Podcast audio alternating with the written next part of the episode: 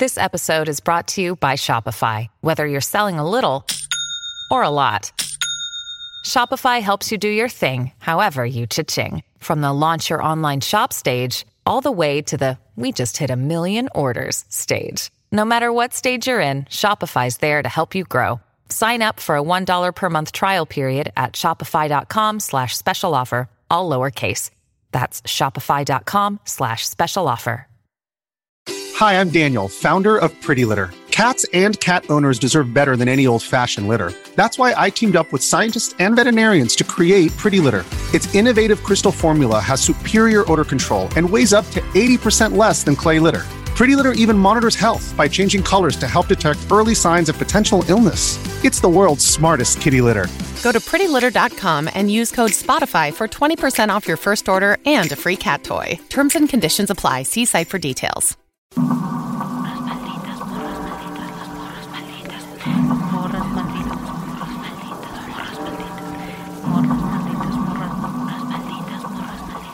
Bienvenidas, bienvenidos y bienvenides al Mictlán de las Morras Malditas. A partir de este momento abrimos la puerta a historias de vivos y muertos.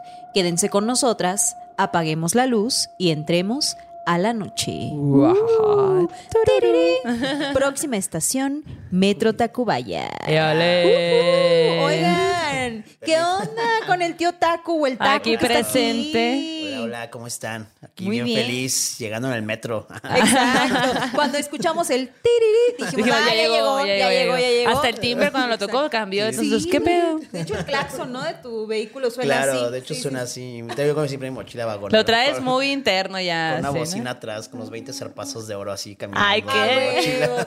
Y de hecho cuando entró dijo, este, artículo de novedad, historias sobrenaturales, es. cosas por el estilo que quieran. El bonito detalle para el niño o la niña. Ahí Exacto. Para está. asustar a sus para el amante hijos. de lo sobrenatural. Así es, así Oigan, es. pues Taku, bienvenido Muchas gracias. a este espacio de las morras malditas. Para empezar, quisiéramos preguntarte, ¿en qué momento se te ocurre hacer una página que se llame Sí. así justo Metro Tacubaya, que es Claro. súper popular y que la gente te cuenta chismitos y que hasta las noticias del metro y del Sí. transporte andas dando? Sí, claro. Bueno, antes que nada, muchas gracias este, por el espacio. Eh, estuve muy contento de estar aquí con ustedes. Gracias por venir. Este, Gracias. Ya tenía muchas ganas de, de- de conocerlas también. Había visto ahí los podcasts. Dije, está bien interesante. Gracias. Y gracias también por el espacio y la oportunidad ¿no? de, estar aquí con ustedes.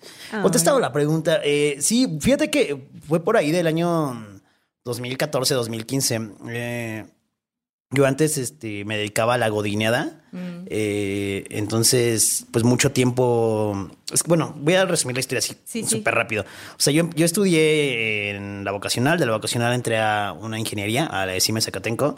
¿Qué? Y- y- ¿En cuál ingeniería? En, en comunicaciones y electrónica, en ICE. Y, pero no terminé, es que ahí va. O sea, no terminé porque cuando yo entré a la ingeniería, realmente testaba bastante eh, ir a la escuela porque no me gustaba la carrera, pero Sí. era de esos de que es que si estudias ingeniería vas a tener mucho dinero, ¿no? Y Sí, todos sí, los sí. comentarios, ¿no? Y si- yo siempre quise estudiar Estudié como... algo como un futuro. Y yo siempre quise tener mucho dinero. Yo siempre quise tener, yo siempre quise tener Sí, futuro. a mí me gustan mucho de A mí me esas. gusta y- mucho de eso. Me gusta- a mí me gusta mucho de eso. Entonces, es- no, pues, pero entonces siempre quise, desde morro quería estudiar como comunicación. Me gustan las cámaras, los micrófonos, cosas así. Pero, pues, no sé, es- por hacer desde el cine me quedé en ingeniería. Ajá. Pero en cuarto semestre fue cuando dije, ya, suficiente. O sea, un día me levanté y dije, güey, ¿para qué estoy yendo a un lugar que no me... Ni siquiera me motiva, no me gusta, Claro, detestaba realmente. Entonces, O sea, este, lo detestabas. o detestaba, o sea, no era algo que no Wow. me gustara. Ya era, y hubo un momento en el que imagínate hacer algo que no te gusta tanto No, tiempo ya, es así como, ah, Sí, es- ¿no? te enferma Ajá, eso, te enferma, güey. ¿no? Ajá. Y yo creo que mucha de la gente que lo está yendo, pues de repente se va a identificar de carajo, ¿no? Entonces, este, pues pasa que yo fuera de eso, pues hacía, ¿se se acuerdan de la radio por internet y esto? Así, entonces Sí. creé mi radio por internet así con mis vecinitos y todos los de mi cuadra me escuchaban, ¿no? Y estaba bien chido. O sea, entre compañeros y amiguitos así de la cuadra nos escuchábamos. Y de ahí este, salió la oportunidad de hacer un. Bueno, me dijeron, ahí va a haber un casting en una FM en Pachuca, güey, ¿no? En una estación rural. ah. y entonces yo hice el casting y me quedé. Guau. Justo en ese momento, cuando me quedé, yo estaba trabajando para un área de ingeniería, porque cuando me salgo del Politécnico, este, un amigo me dijo, güey, necesito a alguien con un perfil similar al tuyo en un área de ingeniería, güey, jálate. Entonces, en esa empresa duré casi cinco años, o sea, godineando. Wow. Entonces hacíamos cosas de ingeniería y también detestaba el trabajo, pero al final de cuentas me generaba, ¿no? Y lo hacía así como, como, de, como hizo Mero Simpson, que si no te gusta el trabajo solamente vas y lo haces de malas, ¿no?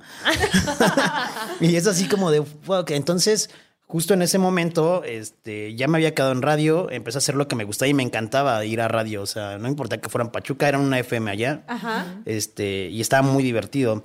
Y me, me encantaba. O sea, yo hasta le decía, güey, si no me pagan, güey, no me importa, güey. Yo podría venir aquí sin, aunque no me paguen.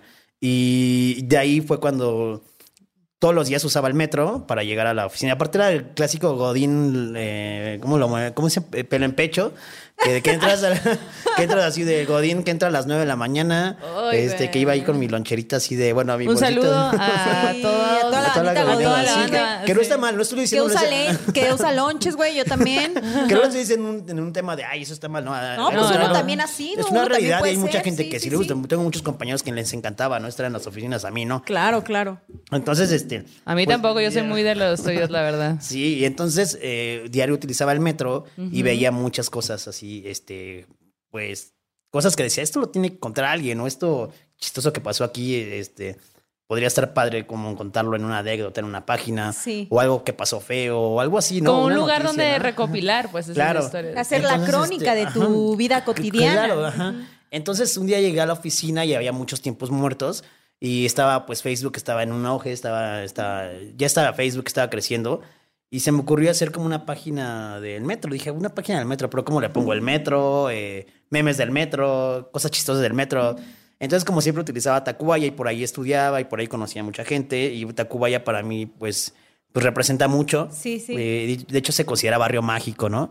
Por toda la historia y todo lo que tiene. Entonces dije, ah, pues Metro Tacubaya. Entonces, así creé la página y subía un meme a la semana o al mes subía dos memes o tres. O sea, realmente no le, no le ponía como atención porque pues, yo estaba trabajando y no era como algo que...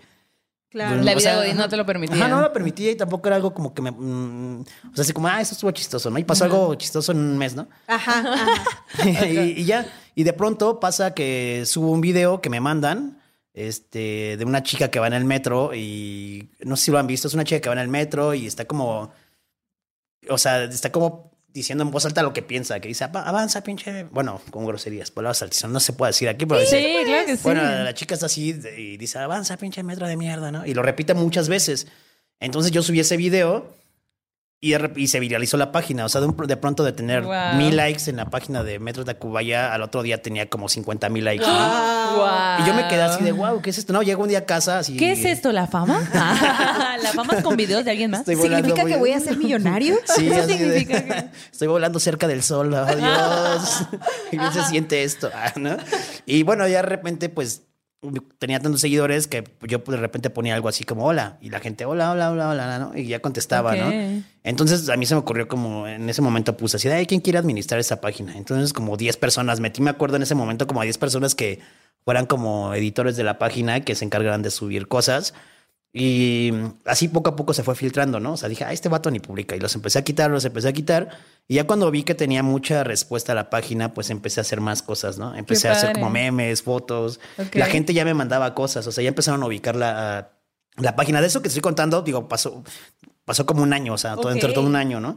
O sea, entonces ya la gente me mandaba cosas de, hola, este admin, ¿no? Hola, administrador, mira, te mando esto que viene en el metro. Entonces ya si veía que estaba padre, pues lo subía, ¿no? Entonces, esa inquietud que yo tenía como de hay que subir una foto de algo que pasó, lo tenía mucha gente, ¿no? Que tenía que tomó, le vio algo y con celular tomó una foto. Es que en el metro, ¿cuánta cosa no pasa? Tus reporteros. Ajá, tus fueron a reporteros y empezar. Ajá, fueron a empezar. De hecho, les decíamos tacurreporteros, ¿no? ¿Sabes los a tacurreporteros? Me encanta. Decíamos a sacar su, su credencial como bisbirige así de. Ay, y como siempre, pues no les ha llegado. O sea, Nosotros tenemos pendientes también las Sí. nuestras porque tenemos nuestra banda reporteril maldita también. Oh, qué chido, Y qué les chido. dijimos que íbamos a hacer unas, pero no hemos tenido tiempo. Ahí vamos, ahí vamos, poco a poco. Sí, entonces pues ya, básicamente así empezó y ya con el tiempo fue tomando forma, fue empezamos, bueno, yo ya la empecé a dar más responsabilidad porque de repente ya, ya fue así como de, dijiste, ah, esto es en Sí, serio. ajá, ajá. Y ya te das cuenta que tienes un medio que, que tiene cierto peso y te haces también responsable, porque antes publicaba lo que uno piensa, ¿no? Y de Claro. repente no todo lo que tú piensas que está bien para todos está bien, Claro. ¿no? Ento- y de repente también Facebook con sus políticas,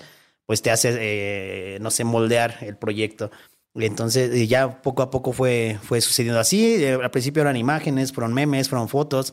Ya después empezaron a hacer videos. A mí me gustaba salir a la calle a hacer reportajes. Entonces me salía a la Ah, calle así como de... reporterista. Ajá, pues me gustaba y, y así me iba como a la calle a hacer, no sé, con la gente. Mis primeros videos están bien chistosos porque, pues, aparte que soy más delgado, o sea, extraño esos momentos. este, pues estaba así todo nervioso, ¿no? De habla, este. De hecho, una parte de la que, de por qué uso gafas, que algunos lo saben, es porque cuando me pongo nervioso, me parpadeo mucho. Tengo un tic que es que siempre est- estoy parpadeando mucho y entonces estoy así. De hecho, ahorita estoy parpadeando mucho y no se ve. Pero no se ve, ok, es el ve. truco, trae Ajá, truco, trae entonces truco. mis videos empezó a salir así en los reportajes con las gafas porque eso a mí me daba seguridad, ¿sabes? Sí, sí. Porque yo me veía de repente ya en... Es difícil, ¿eh? De repente estar en cámara y verte así, de, ay, qué pena, ¿no? Sí. Claro, sí. Ajá, y cuando sí, estás sí. acostumbrado, este, y veía así, me veía como, se me veía lo, lo nervioso en los ojos, un buen. Entonces ya con las gafas no se veía, incluso acá se Qué veía buena como técnica, ¿eh? Sí, verdad. tú muy bien. tip, ¿eh? Buscaste, buscaste. Sí, ajá, y- Wow. y pues Oye, ya. y ahora pues ya hasta tienes el canal de YouTube, ¿no? Y a mí me impacta mucho que justo creo que uno de los lugares que más usamos todos los días es el metro. Todas, todos, todes tenemos una historia Claro. de terror o bonita en el metro. A mí me tocó una vez, güey, que, que venía yo de la chamba. Yo uso el metro, güey. Yo soy una morra de transporte y de bici. De metro, metrobús y bicicleta. Claro. Entonces venía, iba yo para mi casa. Creo que era, no me acuerdo qué línea estaba usando en ese momento, se iba a transbordar X. Y de pronto, güey, eh, entra una morra al vagón y se queda viendo como que a las otras morras que estaban sentadas y le dice algo así como, ¿Claudia? Y Claudia voltea y dice, ¿Berenice? ¡No mames! Se levantan, güey, y se abrazan. Eran dos morras que ya, o sea, no sé, unas mujeres de edad, ¿no? Ajá, ajá. Se abrazaron, güey. Claro. Así con una emoción que, o sea, como si no se hubieran visto En muchos, muchos años. Y en efecto, no se habían visto en muchos, muchos años. Por lo que yo alcancé a escuchar en ese momento, se habían perdido la pista hace 30 años, 40 Wow. años. Se conocieron en la primaria, pon tú. Habían sido muy amigas y la vida las separó, güey. Y en ese momento, en ese vagón del metro, esa noche, las dos coincidieron. Qué güey. chido. Y entonces para mí fue así como de que, wow, qué loco, Claro, güey. Me claro. pareció una historia bien bonita. Sí, Otra vez me pasó que en el Metrobús, güey, venía yo con un amigo que es venezolano, pero que vive en Miami. Y entonces ese güey vino de vacaciones a México y me dijo, oye, vamos a comer, este, íbamos por Tlayudas. Entonces nos bajamos en la estación La Piedad del Metrobús, donde en aquel tiempo estaban las Tlayudas. Y cuando vamos bajando del vagón, mi amigo ve a otro vato y le dice, Carlos, ¿qué pedo, Carlos? Van y se abrazan enjundiosamente, güey. Y me entero de que Carlos era venezolano y que ellos habían dejado de ver hace como 20 años cuando mi amigo se mudó a Wow. Miami. Wow. Y después de 20 años, Se volvieron a random, encon- ajá, en, el me- en la estación del Sí, Metrobús claro. de México se Claro. encontraron. Guau, güey. güey. Qué Justo en el Valle de. México, donde hay millones de personas Sí, y justo y en que ese que el metrobús sea un punto o el metro sea un punto para Es mágico, Sí, es mágico sí, el sí, metro. sí, sí. Y me imagino que así como tiene sus historias chidas, extrañas, de tragedia también, también tendrá sus historias sobrenaturales. Y es por eso que hoy te invitamos a este Muchas espacio gracias. para que nos compartas esas historias. Tus Claro. mejores Sí, historias. y como dicen, vaya, vaya, Tacubaya, Vaya, si vaya. no conoce, mejor ni Mejor vaya. ni O vaya. bueno, yo digo que si no conoce, vaya para que lo conozca. De vaya. Pero- día, de día, por favor, vayan de día. Vaya, vaya. Entonces, tío Taco, ¿a ti Sí. te han pasado cosas sobrenaturales? ¿Tú crees en todo esto, esto de lo sobrenatural para empezar? Eh, sí, sí, sí, sí creo totalmente. Eh, es algo que, así como, no sé, pienso, ¿no? Así como existe lo bueno, también existe lo malo y de repente, no sé, todo eso que no le encuentras una explicación lógica, este, y que aparte te ha pasado, ¿no? Y que, por ejemplo, yo que narro historias de, te- de terror y cosillas así, la gente me cuenta cosas. Y cosas que a mí me han pasado, o sea, sí, o sea, totalmente avalado. Ah, Yo digo que sí. Ah, Sácale la Calado y confirmado por el. Taco. No, yo digo que sí, o sea, sí, sí, sí. Claro. Sí. Oye, ¿cuál es la primera experiencia sobrenatural que a ti te Ponte pasó gafas, o una de las que más recuerdas? Ya, ya se siente con Ya, calma. Ya, ya, ya, ya. ya se siente aquí Ya no está nervioso, ya. pues, salud. Sí, sírveme otra. Muchas gracias. Mira, seis mezcales tuvieron que pasar Pues para es- este momento. Sí, de hecho, ustedes no lo vieron, chicos, pero es el número seis. Más seis. uno que tiramos acá dándole al suelo. No es cierto, ¿eh? No es cierto. Andábamos acá, que. Una perradera. Exacto. Sí, fíjate, mm, me gustaría eh, empezar eh, por cómo, cómo empezó como lo de las historias de terror. Ajá. porque precisamente fue por algo eh, paranormal. Eh, como bien les comentaba hace un momento, a mí me gusta, o me gustaba hacer radio. Bueno, me gusta hacer radio, tiene mucho que no hago radio, pero me gusta. Y bien, eh, hoy en día es bien complicado de repente, de repente estar en, en una radio FM. una- Sí. Pero bueno, afortunadamente los tiempos han cambiado. Por ejemplo, hoy los podcasts ayudan Sí. muchísimo a, ok, si no te, si las grandes mm, no sé, radios no te dan la oportunidad, pues... Hago hago mi podcast, me Ajá, vale sí, la neta, y, incluso rifan más y hasta a veces hoy en día son más escuchados de, de repente que la radio, ¿no? Ajá. Entonces, este, eh, ¿por qué cuento esto? Un día pasa y, eh, llego eh, a casa y este, estaba una de mis primas y mi mamá me dice, ah, ve a ver a tu prima, este, que le pasó algo ahí en el metro, ¿no? Y yo inmediato pensé y dije, no, pues, este, no sé, alguien La ajá, asaltó. La, ajá, la asaltó, la tocó, no sé, algo así feo, ¿no? Y, le- y agarré y ya fui con ella y ya estaba más tranquila. Dije, oye, ¿qué te pasó? Y me dice, es que me espantaron en el metro. Y yo de... ¿Cómo que te espantaron en el ¿Cómo? metro, ¿Qué no? O sea, alguien, una Ajá. rata salió ahí, no sé, el señor topo gigante o qué onda así de y me dice, "No, no, no, es que me pasó algo bien extraño, este, dice que ella llegó ahí a Barranca del Muerto." Que, se- que llegó a Barranca del Muerto. ¿eh? sí, Barranca del Muerto, más por la historia de Barranca O del Muerto.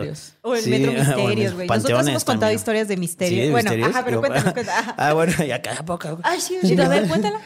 a ver, cuéntame. Este, entonces, haz de cuenta que me dice que, que ella se queda, o sea, llegó, a el metro venía de Rosario a Barranca, que ya es la última estación, y que lo que ella hacía, y de hecho mucha gente hacía, ahorita ya no se puede, era que se, te podías quedar ahí en el metro, el, el tren se metía al túnel, daba la vuelta, cambiaba vías y salía. Ah. Ajá, eso lo hacía mucha. Y mucha gente se quedaba. Hoy en día ya no, incluso ya es este, ya te, co- ya te hay una multa por ¿A quedarte. poco? Ajá, Órale. como de 250 pesos o algo así. Hola. ¿Y cuál es esa multa? O sea, ¿Cuál es el nombre de la multa? No sé, pero. Te no pasaste de verga.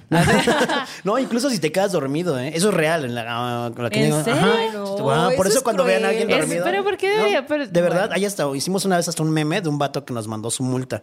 Y fue por quedarse dormido dentro del metro. y Y, se hizo a- polémico, se hizo Wow. polémico. Entonces, ¿te has dado cuenta que cuando llegas a la última estación están los policías con el silbato? Sí. Porque Ajá. es con la intención también de, de despertar. Y, se, y te has visto, ¿no? Que se meten los policías así, "Ey, ey", y ya te bajan. Antes no te bajaban. Antes era la persona buena onda de, oye, ya llegamos. Sí, te das cuenta que ya habías dado tres vueltas Ajá. al metro, ¿no? Así como... A mí en la universidad me pasó, o sea, que sí hubo gente que así, este, de, oye, ya llegamos, sí, ¿qué pasó? Y ya bajaba, Pero a ¿no? indios verdes, A indios ¿no? verdes, A. Si de aquí salí hace, Exacto, hace dos horas.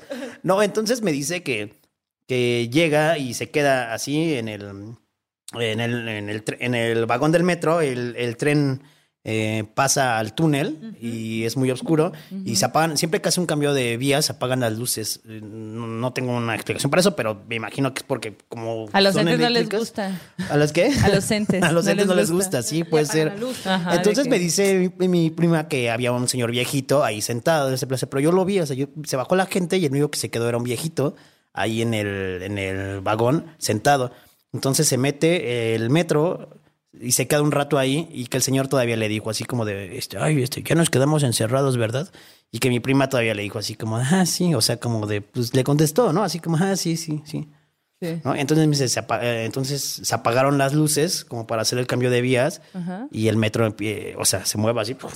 Y empieza, eh, se vuelven a encender las luces y cuando se encienden las luces el señor ya no estaba sentado ahí, ¿no? No. Entonces mi prima se quedó así como de, de dónde está y entonces dice que en ese momento sintió así un escalofrío así tremendo y que se quedó como viendo para todos lados así como del señor o se cayó, ¿dónde está? O, Pero dice que se paralizó, o sea, que de hecho es una de las características del miedo, ¿no? Cuando te da miedo te paralizas así de- Sí, sí. y dice que se sintió así como toda paralizada Ay, no. y que ya no vio nada, o sea, ya- y el metro pues ya estaba, ya iba saliendo, o sea, ya iba saliendo para la dirección al Rosario y este, y que en ese momento ya se salió y que le dijo a los policías y le entró como una crisis, ¿no? Entonces le ayudaron. ¿Y los policías qué le dijeron? Pues que no, o sea, que esas cosas pasaban, pero que estaba bien, ajá. Que esas todo cosas bien, pasan. aquí hay entes, pero Sí. todo bien, o sea, relájate. con los entes. No, sí. Presente con los entes en el. Sí, de no hace nada. Salud ¿no? por los entes. No hace nada. exacto. Salud Salud. por, salud por los Salud por los entes. entes del Sí, metro. De hecho, te vamos a ir al metro a ver si no encuentro uno ahí. Tranquilo, no hace nada como con los perros. Aquí la mija no muerde. Si no. Ajá, entonces, cuando me conté la historia de privada, todavía tenía sus ojos así como. de- yo, bueno, En es cuando shock. lloras y se te hinchan un Ah, poco los ojos sí. como rojitos. Y yo me quedé así de, wow, no manches, ¿a poco sí? O sea, y, y sí, o sea, mi prima sí que es mi prima, no tendría por qué como, no sé, ¿no? Mentirte, pues, Ajá, y la ¿no? conozco, aparte crecimos juntos, o sea, desde niños, ¿no? Ay, no. Entonces fue así porque ella vivía ahí con nosotros, vivíamos así. Entonces, este, fue como de, wow, digo, si esto le pasó a ella, Claro. habrá más historias adentro del metro, o sea, y yo ya tenía la página, yo ya Entonces, tenía... el- prima, ¿puedo subir tu historia? de hecho, sí la cuento en el primer video de historias de terror. Ahorita van 40 videos de ese, 40 ¡Ah, capítulos. huevo! Y este, pero en el primer video sí lo cuento. Este, y de ahí fue cuando yo le pregunté a la gente, oigan, ¿les ha pasado algo paranormal adentro del metro? Y ya, la gente Abriste empezó. la llave sobrenatural Ajá, no, del empezaron a llegar un buen de historias así, como la de ella y mu- muchísimas otras. O sea, imagínate, hoy en día todavía me siguen llegando así. ¿Y tú de que a poco sí? Ajá, Ay, ya no me a- adiós, adiós, ¿a poco así? Ah, chinga, chinga. Apenas- bueno, ya- no sé si ya lo conté en otro programa, pero un conductor de metro cuenta en un videito en el TikTok que Ajá. él un día fue un espanto para los usuarios, ¿no? Y es que resulta que algo pasó en el metro que se detuvo el como que este el tren o algo y él dice, salió de la puertita que está en la cabina, ¿no? Y entonces cuando apareció adentro del tren, pues todos se espantaron de que había alguien que no estaba, ¿no? Y que luego desapareció otra vez, pero dice, era yo, güey, que estaba haciendo como que un movimiento allí, ¿no? Sí. Que tenía que hacer ese cambio, pero seguramente para mucha gente fue algo Sí, sobrenatural. otro, la gente así de, no lo toquen. Exacto, sí, todos así de, ¿quién es ese señor? Sí. Y era el conductor. ¿no? Claro, claro, Pero, claro. güey, qué loco y qué Sí, entonces güey. ahí pues ya dije, güey, entonces debe de haber algo. Miles de energías. historias. Ya que en ese, digo, en ese rato de experiencia llevo ya como tres años contando historias, este, pues sí, también le doy cierta lógica. Bueno, trato de entender porque, mira, a diario en el metro. ¿Qué tratas de entender? Que cuando hizo, fue la construcción murió mucha gente y ahí está, Pues ¿no? dicen. ¿no? O sea, dicen que de la línea 12, ant- ahorita ya no, no está funcionando, pero cuando la construyeron dicen que hay,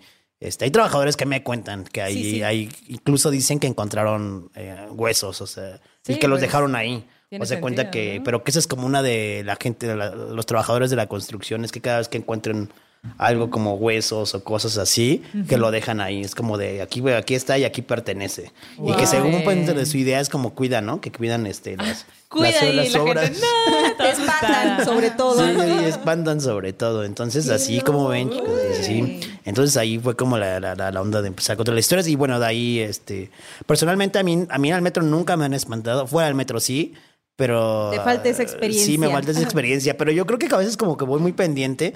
Digo, no voy buscando, ¿no? Así como de, a ver ese ¿Usted es viejito. fantasma? ¿Usted es Sí, fantasma? claro, ¿no? Al viejito así pegándole, ¿no? Sí, exacto. Pero no, o sea, no, tal vez porque voy en ese, en ese sentido, pero pues no, no me ha pasado Claro. como tal algo. Como a nosotras, que nos encanta lo sobrenatural, pero digo, sí nos han pasado cosillas, pero no como las historias que nos comparte la gente, güey, que están sí. cabronas, güey. Nosotras así de qué onda con eso. Pero digo, también en algún momento decimos, ay, ojalá tuviéramos ese don, ¿no? Claro. Pero Ajá. si te pasa, nos tienes que contar. Sí. Claro, que yo creo que también es un don, como lo dices, ¿no? Yo creo que hay gente que sí tiene. tiene más que- capacidad de poder ver, capacidad ajá. de ver ese tipo de Sí, cosas. exacto. Y sí, tal vez a mí no se me ha dado tanto, pero pues sí hay personas que me cuentan de pronto historias y digo, wow, A ver, me pues, gusta. cuéntanos A ver, me, gusta me gustaría o sea, de ver. todas esas que te han mandado impactantes, Claro. cabronas. ¿Cuáles son tus favoritas? Pues eh, hay varias, hay varias. No sé, por ejemplo, una de trabajadores del metro que me han enviado, me han enviado varias. Por ejemplo, una, una taquillera del metro me- que ya era una señora. Bueno, me la mandó como la, la hija de la taquillera. Ya era una señora la taquillera. Ok. Y la hija me dijo, es que mi mamá me contó esta historia, ¿no? Entonces lo que ella me dice es que eh, las taquilleras comúnmente están por líneas, o sea, taquilleras de línea 1, de línea 2, de- y de repente van turnándose como en, en estaciones, ¿no? Pero casi siempre están en la misma. Entonces, este, dice que eh, su mamá tenía una compañera, o sea, eran dos taquilleras, este, y de repente pasa y pues ya, la vida le dijo hasta aquí y murió, ¿no? La taquillera, una, la compañera. Órale. Ah. ¿no? Y la taquillera tenía este como era como muy religiosa, era una señora ya grande y que tenía varias estampitas así de, de santitos pegadas y cosillas así, oraciones en la taquilla adentro, ¿no? Y nadie las agarraba. Entonces, este dice la chica que pues un día fueron así como su familia por cosas personales de la taquillera y que quitaron todo, o sea, que quitaron todo y cuando quitan todo, este pues ya se llevan los, los santitos, los- todo lo que tenía como adornado la taquillera y a partir de ahí empezaron a suceder como muchas cosas ahí. O sea, les tenía- tenían sus estas de moneditas así. ¿Ves que acomodan las monedas Sí, para dar cambios? Ajá. Ajá.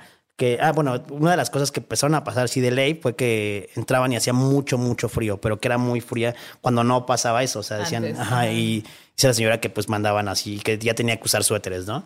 Porque era, se estaba muy frío y que la gente, de, por ejemplo, los que van a dejar el dinero, los de, los que van en sus camionetas, también entraban y decían que hacía muchísimo frío ahí, que sí era una diferencia, Como- ajá, ajá, ¿no? Entonces, este, después les tiraban las monedas así, las estas del, No, de del la- cambio. del cambio, ¿no? Que estaban así y que podía ser así, de la nada se caían, o sea, los, los de así, ¿no? Y entonces empezaban a mover cosas, empezaban, se empezaban a escuchar ruidos, ajá, este, y pues ya eh, la señora, pues como tenía a los familiares de la, de la señora que murió, este, pues le dijo así como de, oiga, pues es que no sé qué esté sucediendo, pero yo creo que es, pues esta, pues mi compañera taquillera, ¿no? Que ya no está en vida, pero de aquí se está manifestando. Entonces fueron y pusieron nuevamente algunos, este, de los santitos que tenía ella ahí.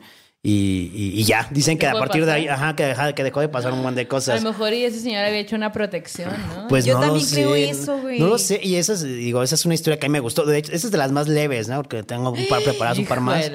Ajá, que la neta es así como de wow. Y me gustó mucho esa historia Claro. por cómo, no sé, este, no sé, es como raro, ¿no? Tal vez, imagínate cuánto tiempo llevan trabajando juntas, de repente tu compañera de trabajo que pues se vuelve más que tu compañera, ¿no? Tu familia ajá, tu también, mamá, tu ¿no? compa, tu confía. ajá. Exacto. Entonces, este, esa es una de las que más me ha gustado. Güey, está muy buena porque además sí, claro, nos habla de cómo funcionan los trabajos en el metro, ¿no? De que, o sea, toda una vida le dedicó esta señora, ¿no? A ese trabajo, ¿no? Y yo también siento que las estampitas ella las tenía por Sí. algo, güey. O sea, a lo mejor que- ella veía algo y, por- y decidió Claro. ponerlas y ya como que... Exacto, Claro, exacto. claro, claro. Esa es eh, una de, de varios trabajadores que me han enviado, o sea, bastantes Uy, este, no.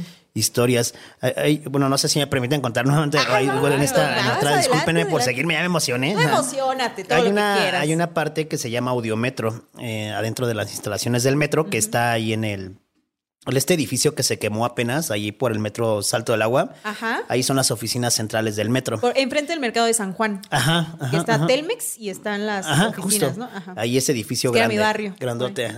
Este hecho, sí. Es como. Ah, es el barrio, Es el, es es el el barrio, barrio. Holmes. y ahí se encuentran las, este, las, la- eh, lo que le llaman audiometro. Aparte de muchas cosas que hay que de ahí se dispara hacia el metro, está lo que se conoce como audiometro, que es este. Todo ese audio que tú escuchas que vas en, el- en las estaciones, en los andenes o a veces también en los vagones, en los más, eh, bueno, en los trenes más nuevos que se escucha musiquita, todo se dispara desde ahí. Entonces, este, ahí eh, había un trabajador que se encargaba. y De hecho, las máquinas son muy viejitas, todavía son así como de cassette, así de que les vas picando y así. De verdad, de verdad entras y está así súper. Viajas en el súper tiempo. vintage. Sí, ajá, ajá. me imagino. Todavía es así de botones, así como de Ah, regresa, y son cintas y le van poniendo y le regresan, ¿no? Y este, y ahí también falleció un señor que trabajaba ahí en Audiometro, que no recuerdo ahorita el nombre, este, y falleció ese señor, pero a ese señor le encantaba mucho cierta canción. Entonces ya los que se quedaron encargados de Audiometro, este, pues ponían así, ¿no? Pues la- programaban la música, este, y siempre había un momento en que pasaba esa canción, o sea, porque pues era una, imagínate, es como la misma música todo el día y se paraba siempre en esa, o sea, se terminaba la canción, se paraba la- el, el, el audio El audio, ajá. y se regresaba a la cinta. Eso me lo contaron ahí gente de audiometro.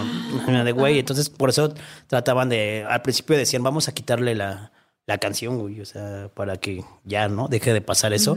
Pero decían, déjala, o sea, es, o sea, es, era su canción, ¿no? Pues Claro. Ajá, entonces pues, ya después de un tiempo dejó de pasar, pero que cuando recién había sucedido de que el señor había fallecido, este, que la canción se regresaba. Esa me la contó gente de ahí de Audiometro, un día que me tocó visitar Audiometro, porque entrevistamos a la chica, a la señora que hace la voz del metro, la de Próxima, Próxima Estación. Ajá. Guau. Está ahí en el canal, vean, es una señora muy linda, sí. Vamos a ponerles el link aquí para que vayan a verlo. Sí, después entonces ese día que fuimos pues, nos contó, porque aparte si entras así, es así como wow. Entonces y a mí me gusta siempre que voy así de, oye, ¿aquí espantan?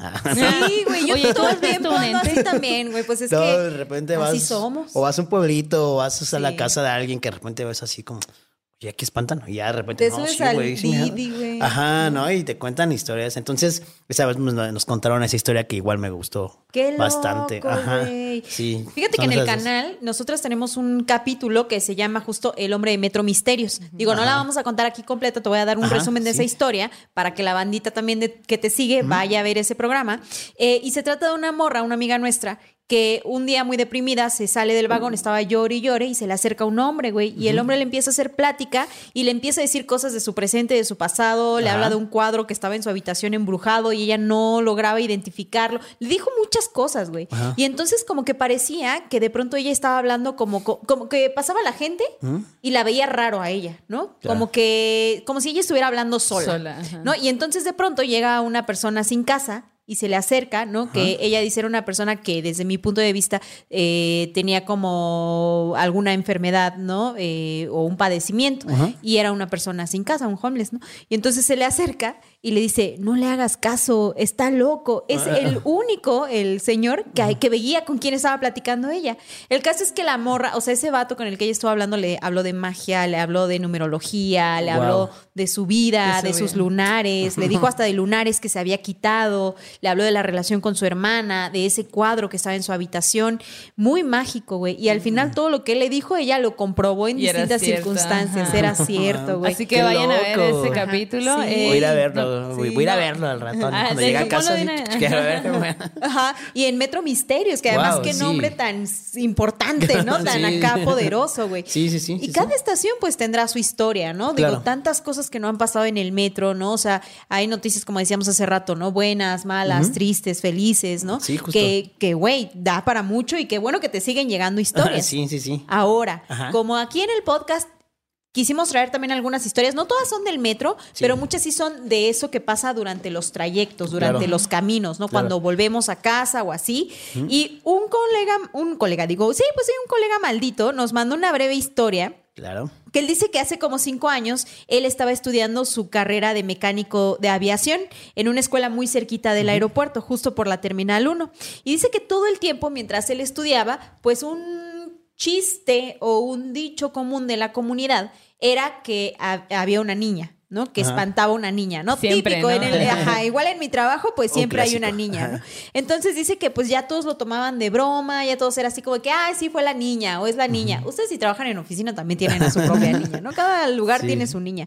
Pero dice que un día ocurrió una cosa muy particular y es que dice que estaban dentro de una, tomando una clase y que de pronto el, o sea, el día como que se puso muy frío, ¿no? Como que empezó a fallar como toda la electricidad de la, del salón de clases en el que estaban, ¿no? Como que el proyector dejó de funcionar de pronto y todos empezaron a decir, ay, es la niña, es la niña que no quiere que tengamos clase. Y entonces como que todos empezaron a echar el cotorreo y el maestro se encabronó y el maestro así de, ya no manchen, o sea, Dejen ¿qué es eso de, ajá, exacto, ya dejen hablar de la niña, eso ni existe. Y justo cuando dice eso, güey, el maestro, que dice que en ese momento camina hacia su escritorio y de pronto se cae un plafón sobre la silla en la que él se iba a sentar, ah, güey, así. Loco. O sea, casi se muere. Ajá, Pues un plafón no creo que te mate, pero sí te da un Pero trancazo, sí, güey, ¿no? Depende sí, de qué tipo de plafones, sí, ¿no? Sí, sí, sí, Sí, claro. te, sí te hace ver estrellitas, güey, ¿no? O fantasmas, quién sabe. Pero dice que cuando pasó eso, el Ah, wow. maestro se fue, o sea, dijo, patitas, ¿para qué las quiero, güey? Se desapareció del lugar, se fue corriendo y que todos dijeron, claro, pues es que sí había, o sea, como Claro. que a todos les quedó claro que sí había una presencia, güey, ¿no? Sí. Y, que eh, y que la historia de la niña en ese caso, pues sí era bastante real. Y dice que de hecho, entre lo que se cuenta es que dicen que ese fantasma de la niña es de una pasajera que murió en 1979 cuando un avión Western de, de Western Airlines se estrelló en el aeropuerto de la Ciudad de México. ¿Cuándo pasó Yo no sabía ¿En eso, pero dice en 1900? 1979. Órale. Y luego dice, pues data Yanis, eres mi crush. Pero no me digas bye. Pues es que no es bye, es adiós, güey. y pero pues adiós. Adiós, Miguel. Miguel Ortiz nos mandó esta historia. ¿Cómo ven? Y no, en los aeropuertos también hay Eso es- fantasmas. Todos, claro. Pues sí, Sí, sí, sí. Fíjate que, ay, es que a- ahora que digo, en los aeropuertos, en, eh, hay una sección también que tenemos ahí de los Ubers, por ejemplo, que igual que se les suben ahí de repente los pasajeros que no son pasajeros. Y luego desaparecen. Ajá, eso sí está bien intenso, pero esa, esa historia está padre porque, pues no sé, yo siento que pues eh, la presencia que estaba ahí fue como de, ¿cómo chingados que no existo? Ajá, ¿quién está diciendo que no existo, cabrón? Y Aquí te doy una prueba de que sí. Ah, sí, de ¿no? que definitivamente sí. Sí, sí, Exacto. sí, sí, sí, sí, qué, qué miedo. O sea, Sí. Qué bueno que no me ha pasado. Ah, que no me ha pasado, pero... Oye, y otra de las cosas chidas que te hayan contado ahí que, que quieras compartirnos. ¿Del metro? Sí, güey. Del metro. Fíjate que hay una historia que me gusta mucho. Ajá. Es una historia, este, pues sí paranormal, porque se sale de, la, de, de- de los parámetros de la realidad, pero que al mismo tiempo es una historia que, que- que mucha gente me decía, güey, entré a espantarme, pero no sé, como que mi corazón se apachurró, güey. Ah, ok, Ay, ok, no. ok. Porque está, es como, está, está buena. Es un señor que se llamaba Genaro. Esta historia me acuerdo, me acuerdo mucho porque es una de las historias que más me ha gustado este, contar. Y bueno, resulta que Genaro tenía, era un señor ya grande y tenía un amigo que era un chavo y siempre se encontraban afuera del metro Miscuac. Eh, el chavo venía, es que no recuerdo el nombre del chavo, pero el chavo siempre que, que llegaba a Miscuac, este, se encontraba a Don Genaro en la misma fila del camión hacia una colonia que se llama Puerta Grande. Y ahí tomaban el camión y de repente en la historia dice, no, a veces yo llegaba primero a la fila y Don Genaro apenas venía llegando y decía, véngase para acá, Se ¿no? apartaba el lugar. Ajá, se apartaban el lugar o viceversa, ¿no? De repente y así, ¿no? Y ahí se iban echando chisme. Y dice, no, pues ya llevamos así años, o sea, él venía de la chamba, salíamos a la hora, siempre coincidíamos, casi siempre coincidíamos, a la semana tres o cuatro veces era encontrarnos, ¿no? O sea, de lunes a viernes, ¿no? Entonces ya era así, habían hecho una amistad así bien, bien chida, ¿no? Y se contaban cosas y así. Entonces pasa, este, eh, se bajaban casi siempre igual, este, don Genaro se bajaba unas cuadras antes y el chico unas cuadras después y así, ¿no? Eh, y pasa que de repente ya el chico no, nunca, no vuelve a ver a don Genaro, ¿no? O sea, y se le hace raro que habían pasado, pasó una semana y no se lo encontró, pasó otra semana y tampoco, o sea, no lo veía, ¿no? Entonces, este, pues él dijo, pues, ¿qué pasó, no? Igual estará enfermo, no sé qué, qué tendrá, ¿no? Se preocupó, Eh, ajá, pues. se preocupó. Entonces dice que ya iba para su trabajo en la mañana, bueno, temprano, dice, y que decidió, pues, caminar unas cuadras antes para pasar al frente de la casa del señor Genaro. Y cuando pasa enfrente, ah, antes de eso, este, una noche eh, se lo encuentra, una noche lo encuentra después de que no lo había visto. Es que ya me estaba adelantando, ¿no? Entonces, este, se lo encuentra una noche que no, o sea, una noche. ¿no? Y así, ¿qué pasó? ¿Qué pasó, amigo? ¿Cómo estás? Y empiezan a platicar, ¿no? Y la parte igual, el mismo protocolo, ¿no? Así de apartarse el lugar y así. Y que el señor, eh, don Genaro, le dice así como de, no, es que hoy no voy para allá, es que estoy, ya estoy en otro trabajo, pero ahí luego nos vemos y Michelle, cuídate mucho. Y dice, ah, está bien, Genaro, pero seguro aquí no estamos viendo, órale. ¿No? Y pues ya, ¿no? Se va. Y pues él se le hizo como raro, ¿no? Entonces, ahí regresamos nuevamente a la historia. O sea, eh, ya el otro día, este, el chico dice, no, pues es que, ¿qué pasó? ¿No? Igual está Sí, enfermo. le no hizo sonido, ¿no? Le hizo ruido, de, perdón, lo voy que a pasar dijo. a verlo, ¿no? Entonces ya cuando pasa así frente a su casa, frente al zaguán, dice que había un letrero que decía los rosarios del señor Genaro, no sé qué, ¿no? Y pues él se queda así como de "Ah, chinga, ¿no? Entonces agarra y dice que afuera de la casa estaba como una señora limpiando como la banqueta, ¿no? Así de pues, la limpieza, ¿no? Y le dice, oiga, este, pues soy amigo del señor Genaro, de don Genaro, este, pues ¿qué le pasó? Y le hace, no, no, es que pues, falleció mi hijo, no sé qué, le empieza a contar. Dice, oiga, pues qué mala onda, pero ¿cómo fue? Pues yo ayer todavía lo saludé. Y la señora le contesta, "Mm, ¿cómo que lo, y ayer todavía lo saludaste? Pues hoy es el último rosario. O sea, y ves, creo que son como ocho o nueve, ¿no? Es un novenario. no, ah, son novenario, nueve, ¿no? ajá. Y Me dice, le hace, no, no te lo pudiste encontrar, mijo, porque pues hoy, hoy es último, hoy es el último rosario, ven al rato.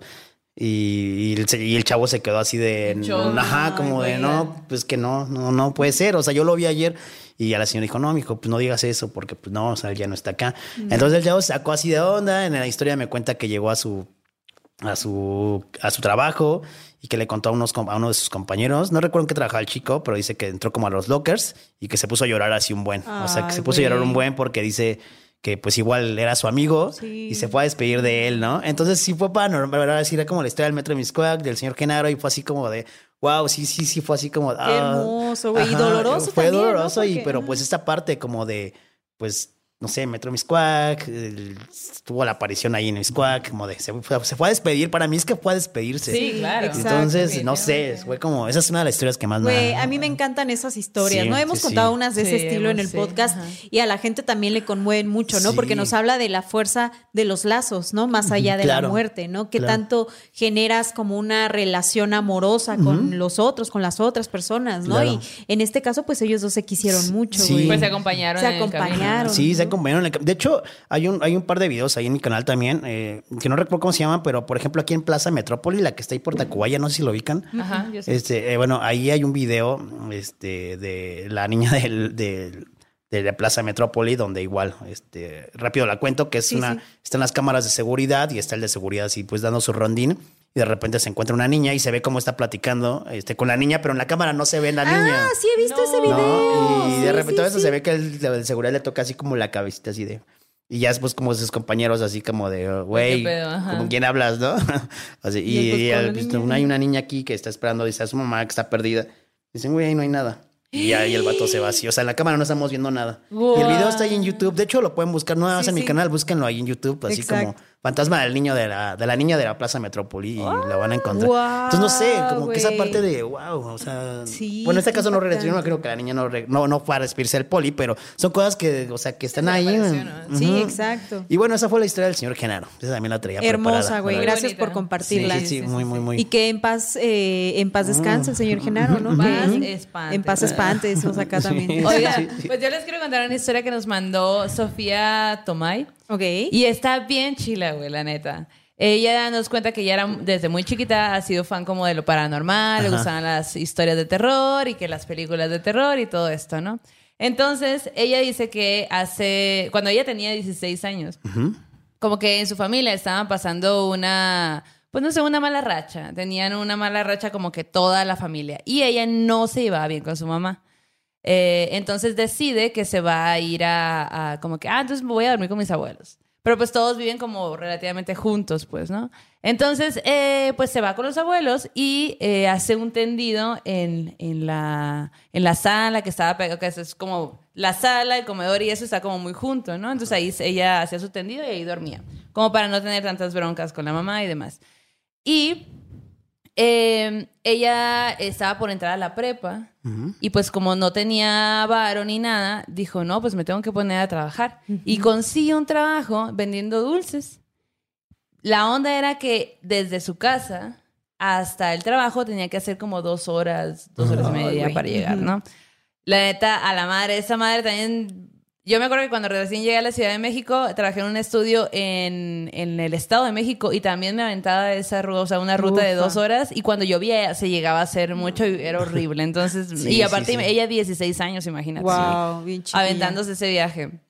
Bueno, pues resulta que eh, un día, como que de regreso del trabajo, pues va por el metro Barranca del Muerto y dice que, pues, pues ella iba, ¿no? Que el- di- di- comenta que pues el metro estaba muy lleno y había una niña que venía con lo que ella dice, pues, seguramente era su mamá o no sé, pero me pareció muy extraño porque la niña, eh, digamos que estaba hablando, susurrando, pero no era, no estaba hablando español. Ella decía, yo no sé si estaba hablando alguna lengua o en otro idioma, no sé, pero yo no la entendía. Se me hacía muy extraño. Y de hecho, como que hasta me daba miedo, pues, ¿no? La niña hablando de esta forma y no sé qué. Y pues bueno, o sea, como que, y la mamá, pues, o la persona adulta que estaba enseguida de ella, que ella está suponiendo que es su mamá, pues no está, estaba como en otro pedo, pues, ¿no? Sí, sí. Entonces, bueno, llega el momento en donde ella se baja. Y dice que cuando se baja del metro, ella siente como si alguien la siguiera, como si le pisaran los talones, dice. Wow, ajá. Pero pues, pues no sé, niña, 16 años, igual y no le prestas tanta atención. Claro. Entonces, eh, pues llega a su casa y demás. Llega a su casa y dice que eh, su mamá le dijo, ¿sabes qué? Mañana te voy a acompañar al trabajo. Porque, la, o sea, pues sí estaban peleadas y todo, pero la mamá le parecía como que, pues quiero saber dónde estás trabajando. Claro, pues, y aún ¿no? estaba chiquilla, pues, sí, ¿no? estás, Ajá. estás muy, ajá, quiero saber qué pedo, pues, ¿no? Entonces mañana yo te voy a acompañar para conocer y ya como que, bueno. Ah, bueno. Entonces, bueno, pues ella se acuesta y, y porque dice, yo siempre llegaba bien cansada, pues, llegaba bien cansada y lo único que quería cuando llegaba era dormirme, pues. Se duerme y dice que como a eso de las 2, 3 de la mañana, despierta y ve a una persona de túnica oscura parada a un lado de ella. Güey. Qué miedo. Y dice que se, ella podía verla porque se le iluminaba poquito por la luz de la luna que entraba por la ventana. Pero, pues ella estaba dormida, ¿no? Y dice, pues a lo mejor es mi abuela. O sea, como que en su mente, en esos segundos que sucedió, Dice, pues seguro es mi abuela, mi abuela sabe que me levanto temprano porque ella se tenía que levantar a las 4 de la mañana para poder de que bañarse o hacer lo que tenía que hacer y irse y, o sea, por agarrar el primer Ay, vagón, pues, ¿no? Para llegar a- a- al lugar. Y pues a lo mejor mi abuela, pues como sabe que me tengo que levantar temprano, mm, se levantó y no me está haciendo prender la luz y no está haciendo ruido, pues para acá, ¿no? Entonces, pues simplemente lo ignoró o quiso hacerlo, se encobijó, se tapó, se dio la vuelta y cuando se estaba quedando de nuevo dormida, escuché que le susurran al oído, oye. Y dice, como que no presta atención y como que se sigue quedando dormida. Y lo de nuevo, oye. Y comenta que era una voz como entre ronca, pero que no podía distinguir si era de mujer o de hombre. Güey. Oye. Pues la cosa, güey, es que eh, pues a ella le empezó a dar un montón de miedo, pues, ¿no? Y hace lo que todo mundo haríamos, güey. Se tapa. La de tigre, la de tigre. ahí, acá, ¿no? Protector, pro- de exacto. protección, ¿no? Ya no es el cobertor, es el protector, ¿no? That's- ajá. Entonces, eh, eh, ella estaba con los ojos cerrados, pero realmente no estaba dormida, pues estaba muriendo de miedo, ¿estás de acuerdo? O sea, sí, sí, sí. Pero no quería abrir los ojos porque ella estaba con la seguridad de que si los abría iba a ver a algo. Sí, iba a ver algo y le daba miedo.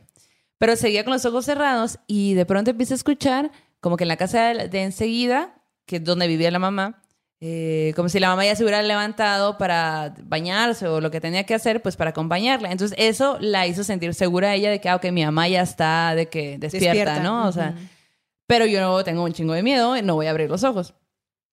Y pues bueno, entonces ya como que después de un rato suena la alarma y ella eh, dice, ah, ok, pues me levanto. Y dice, güey, que abre los ojos y de reojo, perdón, eh, dice que abre los ojos y de reojo ve a alguien con los ojos rojos No. que le estaba observando fijamente de por debajo, o sea, eh, esta- este ser estaba debajo de la mesa y le estaba observando. Güey. Se sacó un montón de onda. Güey, ¿quién no? Imagínate, yo solo de no, imaginármelo es así Me como cago de, por tres, güey. No manches. Pero espérate porque se pone peor. ok, ok, ok, ok. Entonces ella pues se saca de onda de ver esa imagen, voltea a agarrar el celular como para alumbrar y, y yo creo que también pensando, ojalá no esté nada, no haya nada después. Y dice que ella vio, al momento de alumbrar, vio como los ojos, que eran rojos, se convertían en blancos. No. Eh, y veo a este ser con los ojos blancos, la túnica, un pelo largo y dice, su cara era espantosamente blanca, güey. Güey. espantosamente blanca. Y aparte, ella, o sea, ella veía que este ser la estaba viendo fijamente. Entonces ella obviamente entra en un shock bien pasado de lanza Sí, sí. y empieza a gritar. Y dice, yo sentí que desde que yo empecé a gritar hasta que llegó gente conmigo, pasó una eternidad. Sentí que tardaron demasiado en llegar. Y la historia que le cuentan es que cuando, haz de cuenta, la historia de la, de la mamá, ¿no? Pues ella estaba haciéndolo, no sé, terminó de bañarse y salió de lo que sea y de repente escuchan que ella está gritando y sale corriendo al, a la casa de los abuelos y haz de cuenta que quiere abrir la puerta pero no puede. Entonces empieza a pegarle bien fuerte a la puerta y empieza a gritar, ábrame, ábrame, empieza a gritar, pues no, porque ella está, la niña adentro estaría gritando, ¿no? Pero no se abría. Y los abuelos estaban dormidos enseguidita de donde estaba ella. Y eso es la onda por la que se sacó tanto de onda ella. Es como que, güey, mis, mis abuelos están aquí enseguida. O sea, literal, da tres pasos. Está, Claro. está, está a la puerta de su cuarto. ¿Por qué no viene? ¿Por qué están tardando tanto? Pues la- la- los abuelos le cuentan que ellos estaban dormidos. Escuchan un grito y piensan que viene de la calle. Porque se escuchaba como muy lejano. Entonces no le prestan atención. Porque imagínate, pues si estás literal aquí enseguida, obviamente se tiene Sí, que escuchar el escuchas. mismo, Claro. ¿no? Y cuando escucharon que venía desde la casa y que se dieron cuenta que era un grito de ella, se pararon en chinga, quisieron salir de la puerta y la puerta estaba atorada. Ah, Y dice que el abuelo hasta le, le pegaba así, así que patadas y todo, y la puerta no se abría, güey. Entonces, eh, por eso no llegaron rápido junto, o sea, a- con ella, pues, porque es- todo estaba cerrado. En un chicloso sobrenatural. Literal.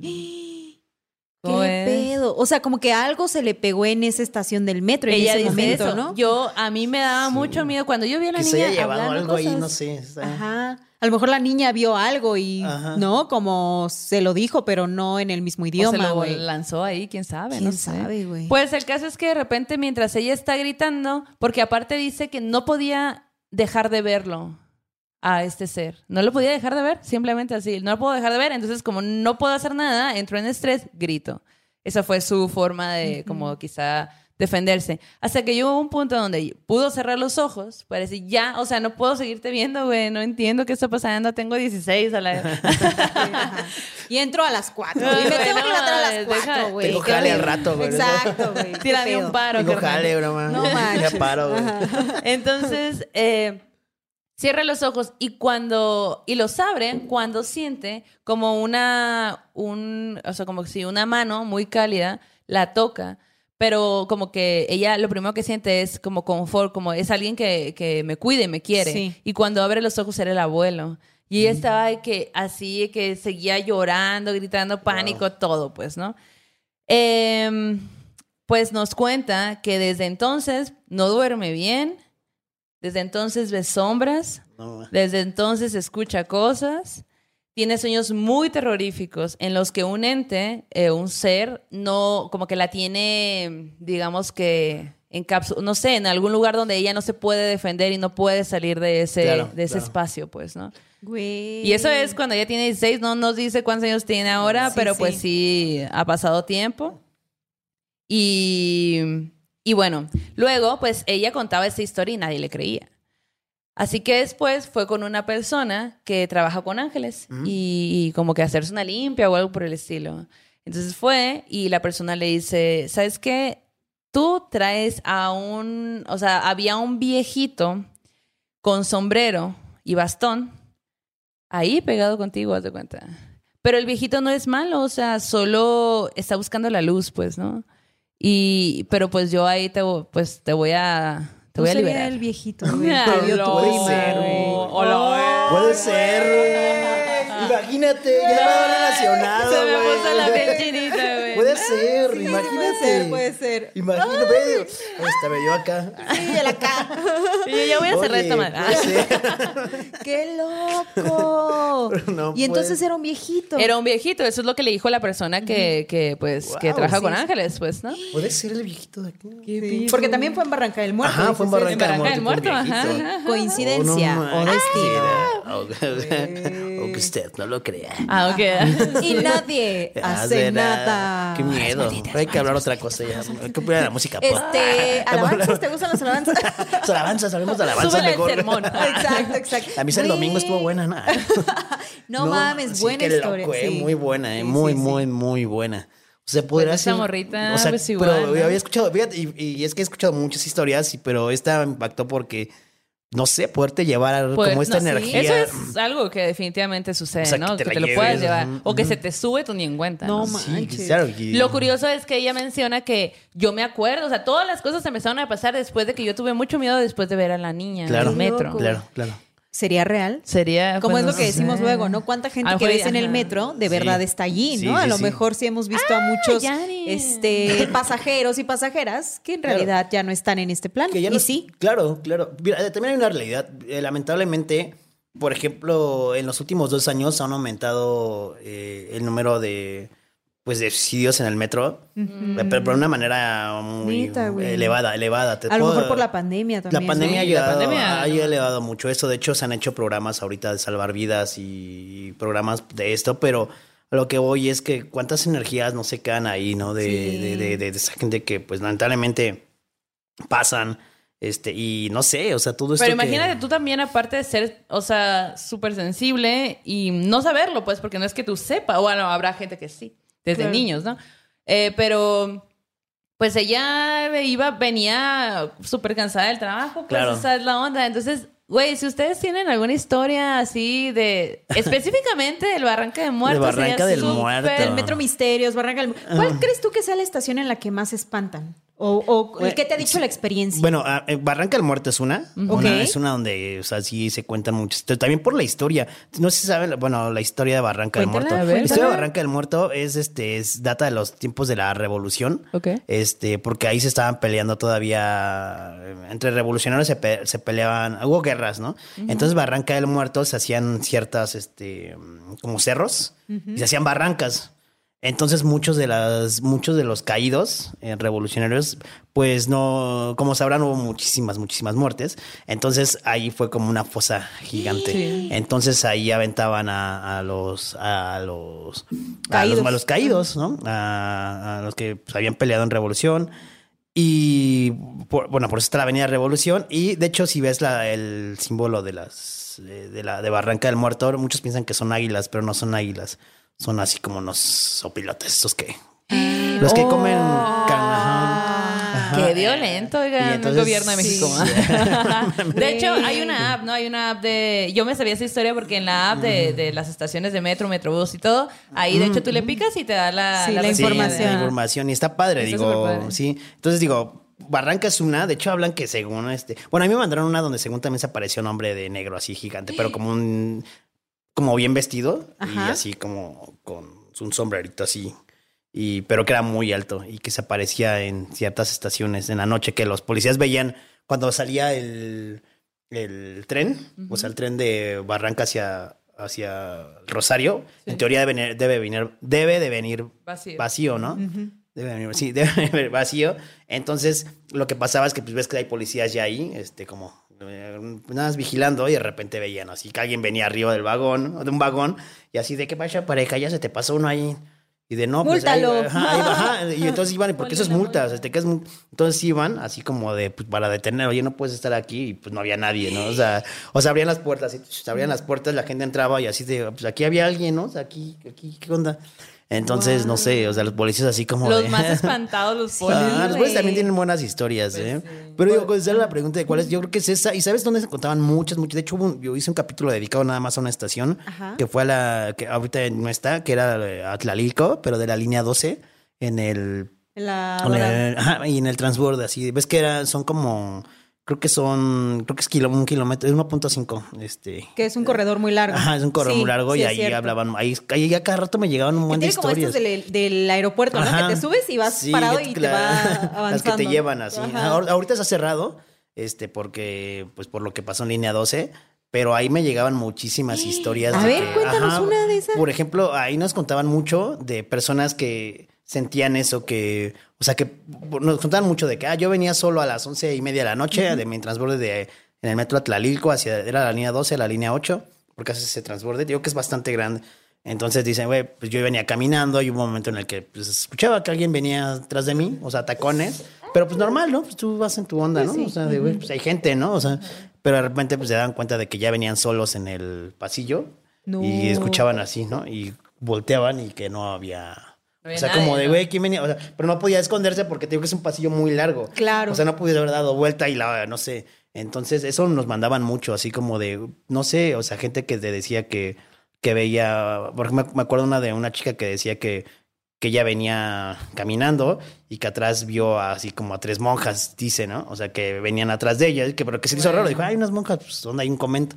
Ya cuando llegó ya al final de la, del, para hacer el transborde, pues volteó como, pues ya esas veces que te da ¿Qué onda curiosidad, ¿no? Así como. ¿qué onda? Y cuando voltea, pues ya no había nada, o sea, ya no había Claro. nadie caminando atrás. Pero aparte no era una, eran varias. Eran tres. ¡Oh, eran tres. Ajá, ajá. No eran tres y era así miedo. como de, güey, nos contaban muchos de ahí. Hay un canal, hay un hay un capítulo dedicado. Hay un canal que- llamado-.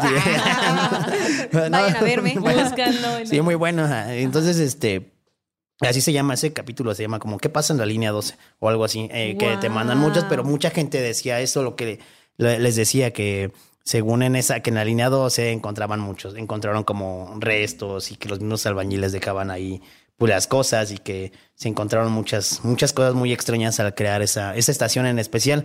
Ajá, está, está, está medio raro. Pero sí, por ejemplo, es Barranca, Tlalilco, Camarones, por ejemplo, también nos cuentan mucho. Ajá. A ver, y yo. De en Camarones me han llegado mucho una historia, eso sí, chéquenlo. Ah, eh, en Camarones eh, se cuenta la leyenda de que hay un niño de shorts rojos. O sea, eh, siempre es el mismo niño. Me han Vamos mandado la misma historia. Ajá, que es en la noche. Esa historia me la han mandado varias veces y también algunos policías saben que les reportan un niño ahí como de. La- ajá, pero la historia es así como que según se aparece siempre cuando ya se va a cerrar, este, que llega el último tren. Este. Y ya, ¿no? Pues ya están como los policías así el pendiente, porque ya es el último tren, ya la última estación, o sea, ya la, la gente, la poquita gente que baja de ahí porque no baja mucha, pues ya nada más esperan a que salgan y cierran las rejas, ¿no? Entonces lo que pasa es que mm, algunos usuarios así que van, este, y aparte, eh, a veces ya pagan las escaleras eléctricas. Si han ido a Metro Camarones, son como, son como unos, son como, como cuatro escaleras eléctricas así. O sea, O sea, está bien. vas desde el Mictlán hasta Ajá. la superficie. Por eso se piensa que es un búnker. Dicen, ah, si llegáramos a tener guerra, o sea, vas y te escondes ahí. Ahí, ¿no? ajá. Sí, ajá. Y entonces, este. Todos vamos, nos veamos. En... Exacto. Entonces dice así la gente que va acá en las escaleras eléctricas, pero al mismo tiempo ves que están las, ven que están las fijas, ¿no? Las escaleras fijas que están así alrededor. Sí. Y para, para que suba, ¿no? Para que los valientes a las de la avienten así. Entonces dicen que ahí ven mucho a un niño como descalzo, así, sin zapatos, descalzo acá. Y este, y que está corriendo así y que va subiendo también con ellos así, así, ¿no? Y este, y que se queda ahí, que se baja, como que está jugando y que lo han, le han reportado a los policías porque ya están en la reja, los polis nada más como esperando para, para cerrar la reja. Sí, sí. Y que le han reportado a los polis así de ahí viene un niño todavía. Y, y los polis dicen así como, ¿Dónde? quién, ¿Cuál? ¿no? Y que así Trae eh, ajá, y que trae un short rojo y que ya se los han reportado varias veces y que les dicen, es que ahí viene un niño todavía. O hay un niño ahí y que muchos piensan, ah, pues es un niño tal vez de los que eh, están pidiendo dinero, Sí, los que venden sí, algo, porque dicen que se ve así. Y este, pero que nunca sale y nunca lo, y lo reportan y nunca sale, nunca entra, nunca lo ven. A lo mejor habrá un Este, pasadizo. Bueno, también está raro que tantos años siga siendo un niño, ¿no? Sí. Pues sigue siendo un niño. Entonces dicen, ay, hay un niño de shorts rojos. Y me ha llegado esa historia un par de veces que digo, ay, el niño de shorts rojos. ah. Entonces, este, Del quiero. Ajá, el niño del metro Camarones. Ajá, hay varias Oye, y historias. a ti de todas esas historias que nos cuentas que te mandan, ¿no te intriga así como decir, voy a buscar, voy a buscar al niño, voy a buscar al Quiero señor"? hacer una exploración. Ah, Güey, pero vamos, Súper vamos, vamos. Vamos, estaría chido ir a dar, pero no sé, siento que es eso, ¿no? Cuando vas con la intención de, no, No sé qué tanto nada, te. ¿no? Ajá. Sí, que tengo compas este, del metro, de conductores o así de mantenimiento que me dicen, güey, te meto, güey, vete. Pero, ¿sabes? Como también me llevo chido con la gente, o sea, del metro, hace- hacemos bien las cosas como con los permisos y Sí, así. claro. Y siento que si me meto así, van a decir, ¿por qué estás haciendo esto? Y, o sea, porque. Y no, no, no sé, si- no quiero hacer como romper relación con ellos y que- Claro. que, que me meta y de repente, güey, ¿por qué lo estás haciendo cuando... No sé si se puede Cuando pedir sí te damos permiso, oye. Ajá, no, así como. Solo a lo mejor puedes gestionar el Sí, permiso. sí, sí. ¿no? No, y es que momento. también ahí dentro del metro, digo, es otro tema, pero sí de repente sí hay como esta diferencia entre el sindicato y gente de ahí de... Sí. Ah. Entonces de repente es así como de, trato de hacer bien las cosas, pero sí quisiera entrar de repente a, al, A lo rudo. rudo, como les decía hace rato, este, fuera de, de la, de, bueno, cámaras, de, de un chico de mantenimiento, Ajá. este, me, me mandó una vez este, un video ahí en línea 8, eh, la historia que les conté hace rato, ¿no? Que eh, igual para que más o menos se imaginen, porque Sí. esta no la puedo subir, de hecho no la, no la, no la podemos este, ni subir a ninguna red por lo, lo crudo que está, pero, o sea, son chicos de mantenimiento y un día ellos empiezan a partir a trabajar a partir de las 12, 12, 10, que es cuando ya pasa el último, el último tren y tienen nada más cinco horas, entre cuatro horas y media, cinco para hacer el mantenimiento de líneas. De verdad es un trabajo de admirarse, o sea, porque tienen que Claro. estar eh, revisando líneas, o sea, toda la línea, ¿no? Y se dividen en cuadrillas así para, para revisar líneas, ¿no? Entonces me dice, este, se mira Taku lo que me encontré en, revisando una aquí en, me- a la mitad del, del túnel, ¿no? Y solo para que se lo imaginen, es así, van caminando, en el video se ve así que va como con una lámpara y este, y ahí sobre las vías, a mitad del túnel, hay un, una cabra, así blanca, porque aparte se ve la cabra que es blanca y una gallina como color cafecita y ambas sin cabeza. O sea, no está la cabeza de la cabra y no está la Wow. cabeza de la gallina. Y se ve así con un poquito de sangre ahí. No. Y le digo, no mames. Me dijo, súbelo. Digo, obviamente no puedo subir eso. Una porque pues sí está muy impactante y otra por políticas de Facebook, Claro, YouTube y no, no, no sé, no. redes sociales, Qué ¿no? denso, güey. Y, y Y además, se- y, o sea, y ¿por ahí, qué ¿no? Ajá, ¿por qué ahí, no? Y le preguntaba, oye, güey, ¿eso qué tan común es? Y me dice, pues mira, aquí hemos encontrado, lo que yo he encontrado aquí, pues ha sido así, trabajos de brujería, ¿no? Que el muñequito con fotos, güey. que el, este, que fotografías, este, eh, que, o sea, como en esa cosa, como, bueno, aparte entre credenciales, celulares, dice que de repente he encontrado, ¿no? Así, eso lo regresan. Y este, y pero como en esa parte de que extraño, pues eso, me dice, eso es lo más crudo que yo he visto. O sea, que yo he visto que hemos, hemos encontrado aquí, güey. O sea, una cabra, güey. Pero aparte, Aparte, ¿cómo no le se ve muy grande la cabra, de hecho se ve como una cabra bebé. ¿Cómo metes una cabra? Sí, o ¿cómo sea, la ni siquiera te dejan entrar. ¿Cómo la vacías? ¿Cómo la depositas más bien? ¿no? Sí, yo, yo me, me pregunto, ¿cómo? Ajá, ¿cómo? O sea, la, la sacó a la mitad del vagón Ah. o, o cómo, ¿no? O sea, y sí, ahí ahorita se los enseño. Voy a buscarlo bien ahorita. No, yo no quiero verlo. Pasamos, dice, no gusta, pasamos. sí, no. Güey, pero nada, qué digo. denso. Ajá, o sea, ve todo lo que, por ejemplo, la Sí. gente de mantenimiento. Hay una historia muy famosa en el metro. Ajá. Esa se la sabe mucha gente del metro. Este, y también hay unos videos ahí en, en- no nada más en mi canal, en general han hecho varios videos de esa historia en general, de un trabajador del metro que se apellidaba, su apellido es Platanov. Y Wow. Ajá, porque no recuerdo dónde ven, no, no recuerdo dónde su familia era, no recuerdo si era ruso o algo Sí, así. suena Suena. muy así. ajá. Ajá. Y esa historia a mí me la contó, en el video que nosotros hicimos, nos la contó un trabajador del metro para que, o sea, le pedimos, de hecho, él no quiso darla, o sea, como que se viera su cara y sale de espaldas. Ok. Y él nos la cuenta, él nos la cuenta. Está ahí en el canal, chequenla así, Platanov. ah. Y esa historia está padre porque es, eh, es un trabajador del, el clásico, el trabajador del metro que, de mantenimiento, un ingeniero, era un ingeniero. Este, y están, como les digo, los de mantenimiento así, haciendo las reparaciones y que de repente pues se encuentran a, esta, a este personaje, ¿no? Y les empieza a dar indicaciones de cómo hacerlo. Entonces los, los de la cuadrilla así como de, ah, pues sí, sí, sí, pues sí, nos adaptamos a lo que usted nos dice. Y pues ya van y le dicen al otro, al otro, al encargado de, oye, ya nos mandó el Inge para acá. Y fue de, ¿cuál Inge? ¿No? Pues el Inge que nos, nos mandaron para acá. Le dicen, no, no hemos mandado a nadie. Y ya revisan y le dicen, ah, pues te- ya te tocó, carnal. es el Platanov. no. Y, todo, ajá, y que todos lo conocen como Platanov. Y es como de, si, los si se encuentran a hacen hasta la broma entre ellos, de, si se encuentran a Platanov y los regresan, él, quédense. O sea.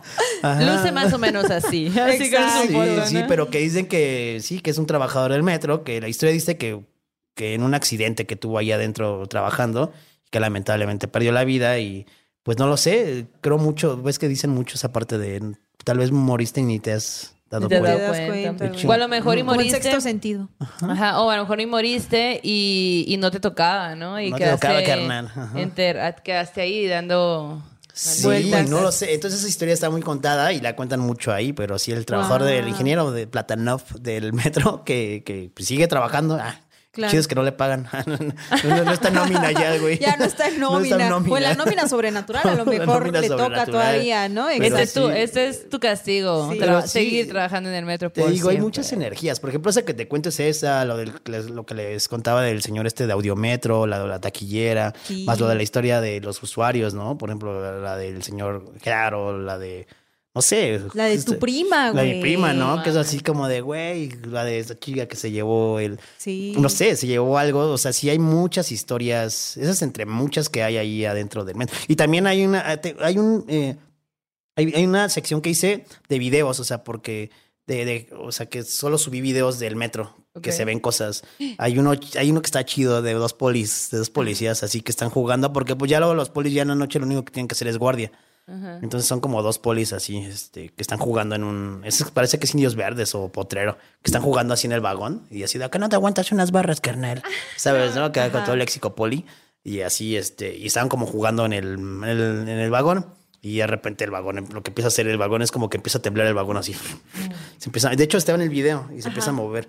Es así. pedo. Y se, se salen y nada más era ese vagón. O sea, y se ve, o sea, se ve todo el tren y nada más ese vagón está así moviéndose así como de sálganse, ¿no? Como de- güeyes se salen mamando. espantados. Ajá. No, sí, ese está loco. Ajá, ajá. Oye, ajá. fíjate que en el, el Uriel también tiene sus, sus historias y le han contado cosas de una mujer sonriente del metro, güey. Ay, no. Que La yo- mujer sonriente del metro es un clásico, está Sí, muy que es buena. otro clásico, güey. Sí, sí, sí. Yo la Ya conocí por, por ese canal y la verdad es que hay muchas historias de mucha gente. A ti Sí. también te habrán mandado. Sí, la, la historia de la mujer sonriente es bastante buena porque, es, pero, pero fíjate que creo que se le pasa mucho, le ha pasado mucho como, nos la cuentan mucho personas que dicen, cuando yo era niño, o sea, de- Ok. me pasó esto, güey, o cuando, oye, yo tenía 11 años y acompañaba a mi mamá y recuerdo que pues yo venía agarrada de mi mamá y veía a una mujer que solamente se me quedaba viendo y sonreía, pero una sonrisa que le llegaba de aquí hasta acá y, Sí, sí. y que mi mamá no me hacía caso y, y- pero mucha gente te cuenta eso,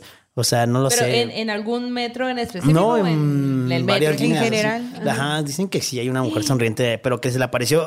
Te la cuentan como chicos, así de que hoy en día pues ya son adolescentes o Sí, adultos, sí. que te dicen, güey, es que yo me acuerdo de eso. O sea, yo estaba Qué morro y mi mamá ni me hizo caso, o yo vi una mujer así y así.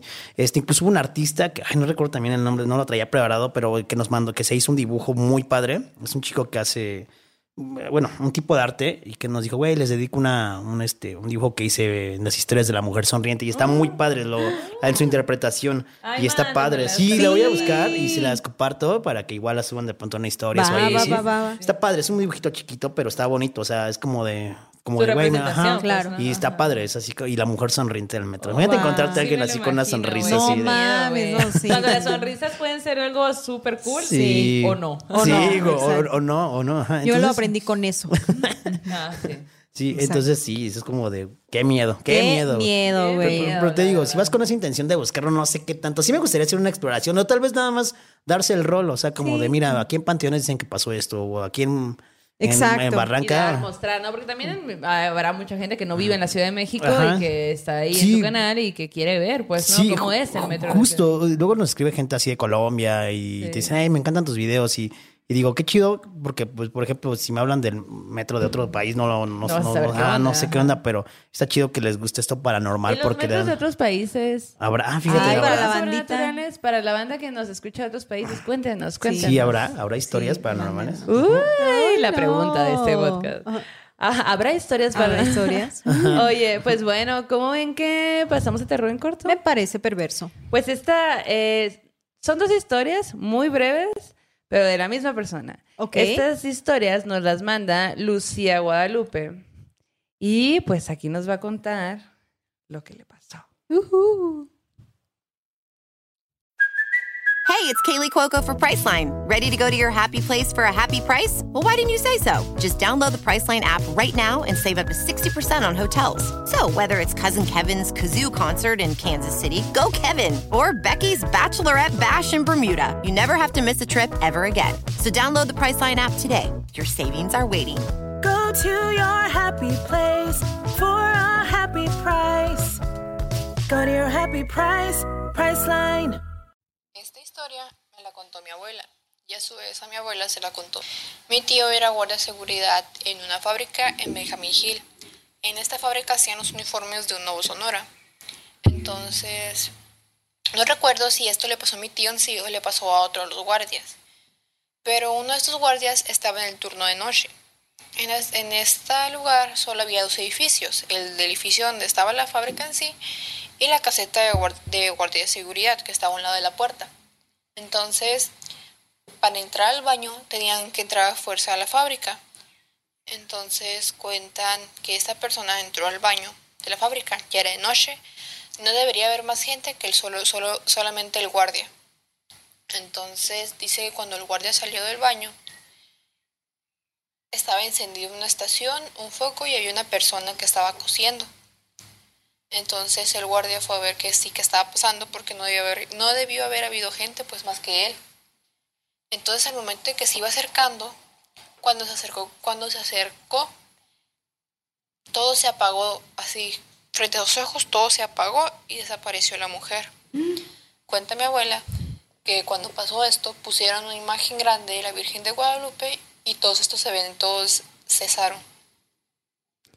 ¡Hala! Qué loco, ¿no? Y eso pues en Sonora, obviamente, porque ya dijimos que el- le estamos dando una oportunidad a Sonora y me siguió sorprendiendo, la verdad. Le están aprovechando. le están Sí, aprovechando. y esta, esta misma Muy buena, muy buena. chica nos, nos manda otra historia. Eh, ahí te va.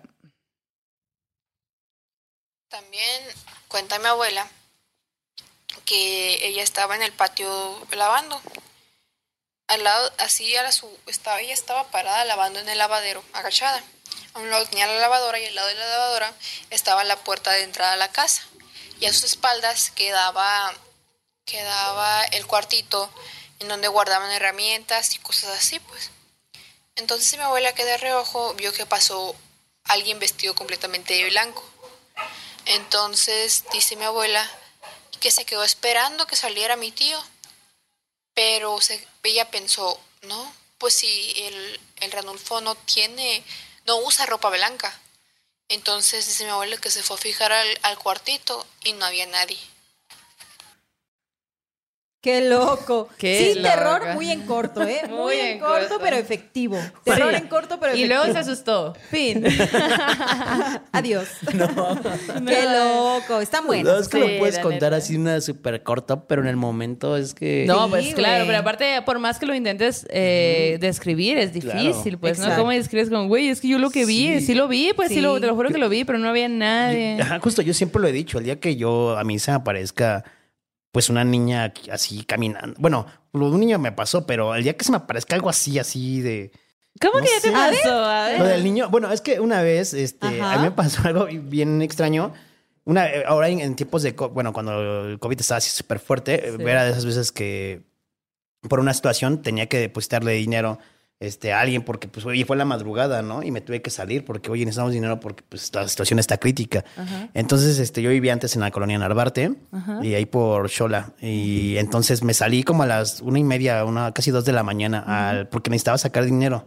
Sí. ¿no? Entonces iban a pasar por ese dinero y así de, bueno, voy, a- voy al cajero que me queda como a tres cuadras. La colonia Narvarte, bueno, y en esa parte, pues no está tan sola. De hecho, hay un buen de policía y así. Ah, ok. Y me encantaba esa Es zona. lo que te iba a decir de qué valiente de ir Ajá. a sacar Eh, dinero a y, esa justo, hora. y justo me daba miedo como por un, Por lad- otras un- cosas, un ¿no? Más ladronzuelo, ¿no? Más terrenales. Sí, sí. Un ladronzuelo por ahí. Dije, no, pues ahorita un ladronzuelo me la va a aplicar.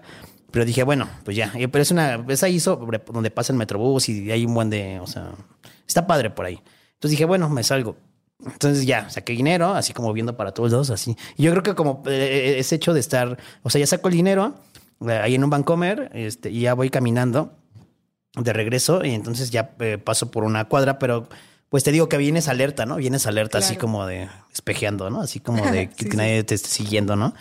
Y este, creo, creo que es ahí un poder que el chilango ha, ha- ha desarrollado, es así como de... La neta, sí. carnal, qué pedo, Muy ¿no? alerta. Ver atrás, tener ojos en la espalda, Sí, güey. es la neta, de- y más esa hora, ¿no? Entonces ya voy así caminando y de repente volteo y, o sea, como que vi que algo se movió como en una casa, así como una... un- tenía un vitral así como, bueno, no sé, no lo están viendo, pero un vitral grandote, ¿no? Sí. Entonces cuando volteo así en el vitral, el niño estaba pero afuera, o sea, en la calle. Era un niño como de unos... Como de tres años, yo creo. Pero a lo lejos. Estoy diciendo que lo vi lejos, o sea, no lo vi cerquita, o sea... No sé, es que no, no puedo escribir cuántos metros, pero sí lejos, o sea, sí lo vi lejos cuando volteé, fue así como de... Y se veía su sombrita así, pero le alcanzaba, una de las luces de la calle lo alcanzaba a, iluminar. Y era un niño y me hacía así como de, estaba haciéndome así de lejos y como así moviéndose. Estaba como queriendo Ajá, saludar. Como saludar. Y yo me quedé así como de, ¿no? Entonces yo como que volteé a ver si estaba con su mamá o no sé. ¿Quién era el adulto como que, ajá, como el responsable adulto Sí, responsable claro. y me estaba haciendo así. Entonces yo me quedé así como de, ¿qué pedo, güey, no? Entonces era una cuadra, entonces ya pues, no, no caminé, no, no, o sea, mi dirección no, no era caminar hacia allá y ya vi al niño así de lejos y yo me seguía así como, ¿qué pedo, güey? Pero en ese momento como traía la preocupación de, De lo del- de esto, de, güey, tengo esto, eh, como de, ¿qué pedo, güey? ¿Qué, qué loco que hace un niño ahí. sí, sí. Y aparte me saludaba, o sea, porque me estaba saludando a mí, o sea, Sí, porque yo él volteé a ver, veía, él veía que tú y lo me hacía veías, así, ¿no? pero me hacía así como a lejos, como con su manita así de, así como de, de- como cuando sale un niño chiquito, así de. Sí, que está intentando aprender Ajá. a saludar. Exacto. Ajá, y yo me quedé así de, güey, qué y ya dije, bueno, ya me fui. Pero sí volteé a ver como de, igual está, no sé, está su mamá, Sí, sí, no sé, como nada. afuerita, están ahí como, no había nadie en la calle, o sea, nada más estaba el niño. O está chiquito, qué niño, o sea, no tenía sentido, no eso sí, de que, ah, no, ah, qué loco. Ya ves, así me acuerdo mucho de eso, así como de. Y al otro día lo estaba analizando y, y fue así como de. Güey, un morro, o sea, en ese no, hay, momento. no hay razón de ser, güey. Si estás no, solo, y en la, no- ajá, en la noche, casi dos de la mañana, te No, digo. güey. O sea, fuera a las 10, 9 de la noche y dices, ah, bueno, se le salió un niño, señora. Ah, como perrito, ¿no? Igual, güey. Oiga, Se le salió el Me, niño. me ha pasado, me ha pasado. Yo que voy mucho en la moto, me ha pasado. Una vez que venía en la moto, eso fue- no fue paranormal, pero que venía así en la moto y de repente se atravesó una niña. Y el papá, y el papá, ajá, y una niña chiquita, así como unos, que esas que apenas van caminando. Y eso yo venía despacio en la moto, porque aparte venía yo en subida. Entonces venía así, así. Ay, Y no. Este, y de repente veo que pues, sale la niña así. Entonces yo toqué el ti, ti, ti, ti, ti. Así, y este, y el papá, y el papá con sus amigos pisteando ahí en una camioneta estaban así, pues, Ay. y de repente voltea el papá así, y que se echa a correr, y yo, y, y entonces yo venía con una amiga en la moto, y la, le dice, oye, cuida a tu hija, y así le gritó, pero eso fue otra, eso no fue paranormal, pero fue así como de, Sí, de- regaño, también de regaño, miedo. ajá. Yo vi un video de un vato, justo que muchos motociclistas llevan su GoPro, ¿no? Que van grabando el camino. Y entonces este güey, es un video que se viralizó hace unos días acá, bueno, semanas o unos meses. Y el vato va en una de las avenidas, pon tu periférico, ¿no? Y en alguna, o en alguna avenida grande, y cuando va a doblar, en la camioneta de enfrente se abre la puerta de atrás y se cae un niño Ah, que sí. está jugando con la puerta. Sí. Y él, si hubiera ido un poco más rápido, Sí, claro. pues se lleva al niño, pero, o sea, el vato iba despacio, ¿no? Cuidadosamente, se cae y es cuando empieza a pitar, ¿no? Porque el carro medio que avanza, creo todavía, y es cuando se dan cuenta No de que el niño había abierto Ay, la puerta. no, oigan, qué pedo. Sí, póngale Sí. seguro. Por favor, güey. O no a tengan hijos. no también es una opción. Puede ser la opción, puede ser la sí, opción. que sí, sí, Qué sí, de verdad. Y así, así ha sido lo de la historia de la niña, del niño ahí. Qué tétrico, Este, eh, la súper. verdad. Y Que- a mí que- me espantan que mucho los que- niños fantasmas. Sí, todo, todo lo fantasma. Sí, que creo que eso, fíjate que yo hubo un tiempo que yo era mucho de, como, no sé, adolescente, era de esos vatos así como que, ay, el demonio qué, güey, así como que, El ay, demonio el la- diablo qué, güey, ¿no? Eso qué, güey, y te pones así, que, ah, eso no existe, ¿no? Y este, y me acuerdo que mi, mi mamá una vez te me dio así un caso así de cállate.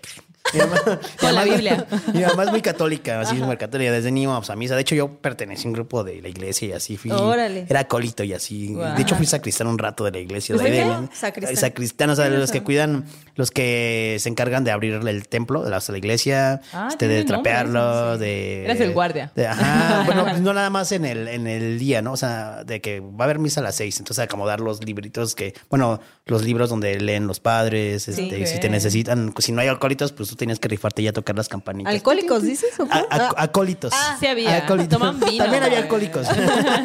También había alcohólicos, muchos, de hecho. De hecho. Y este, y recoger las limosnas, acomodar todo eso que Ajá. Ok. padre. Dicen que también espantaban en ese templo. A mí nunca me ¿Neta? tocó, pero ¿sabes lo que yo sí Eres muy hacía? religioso, no lo ibas a poder ver.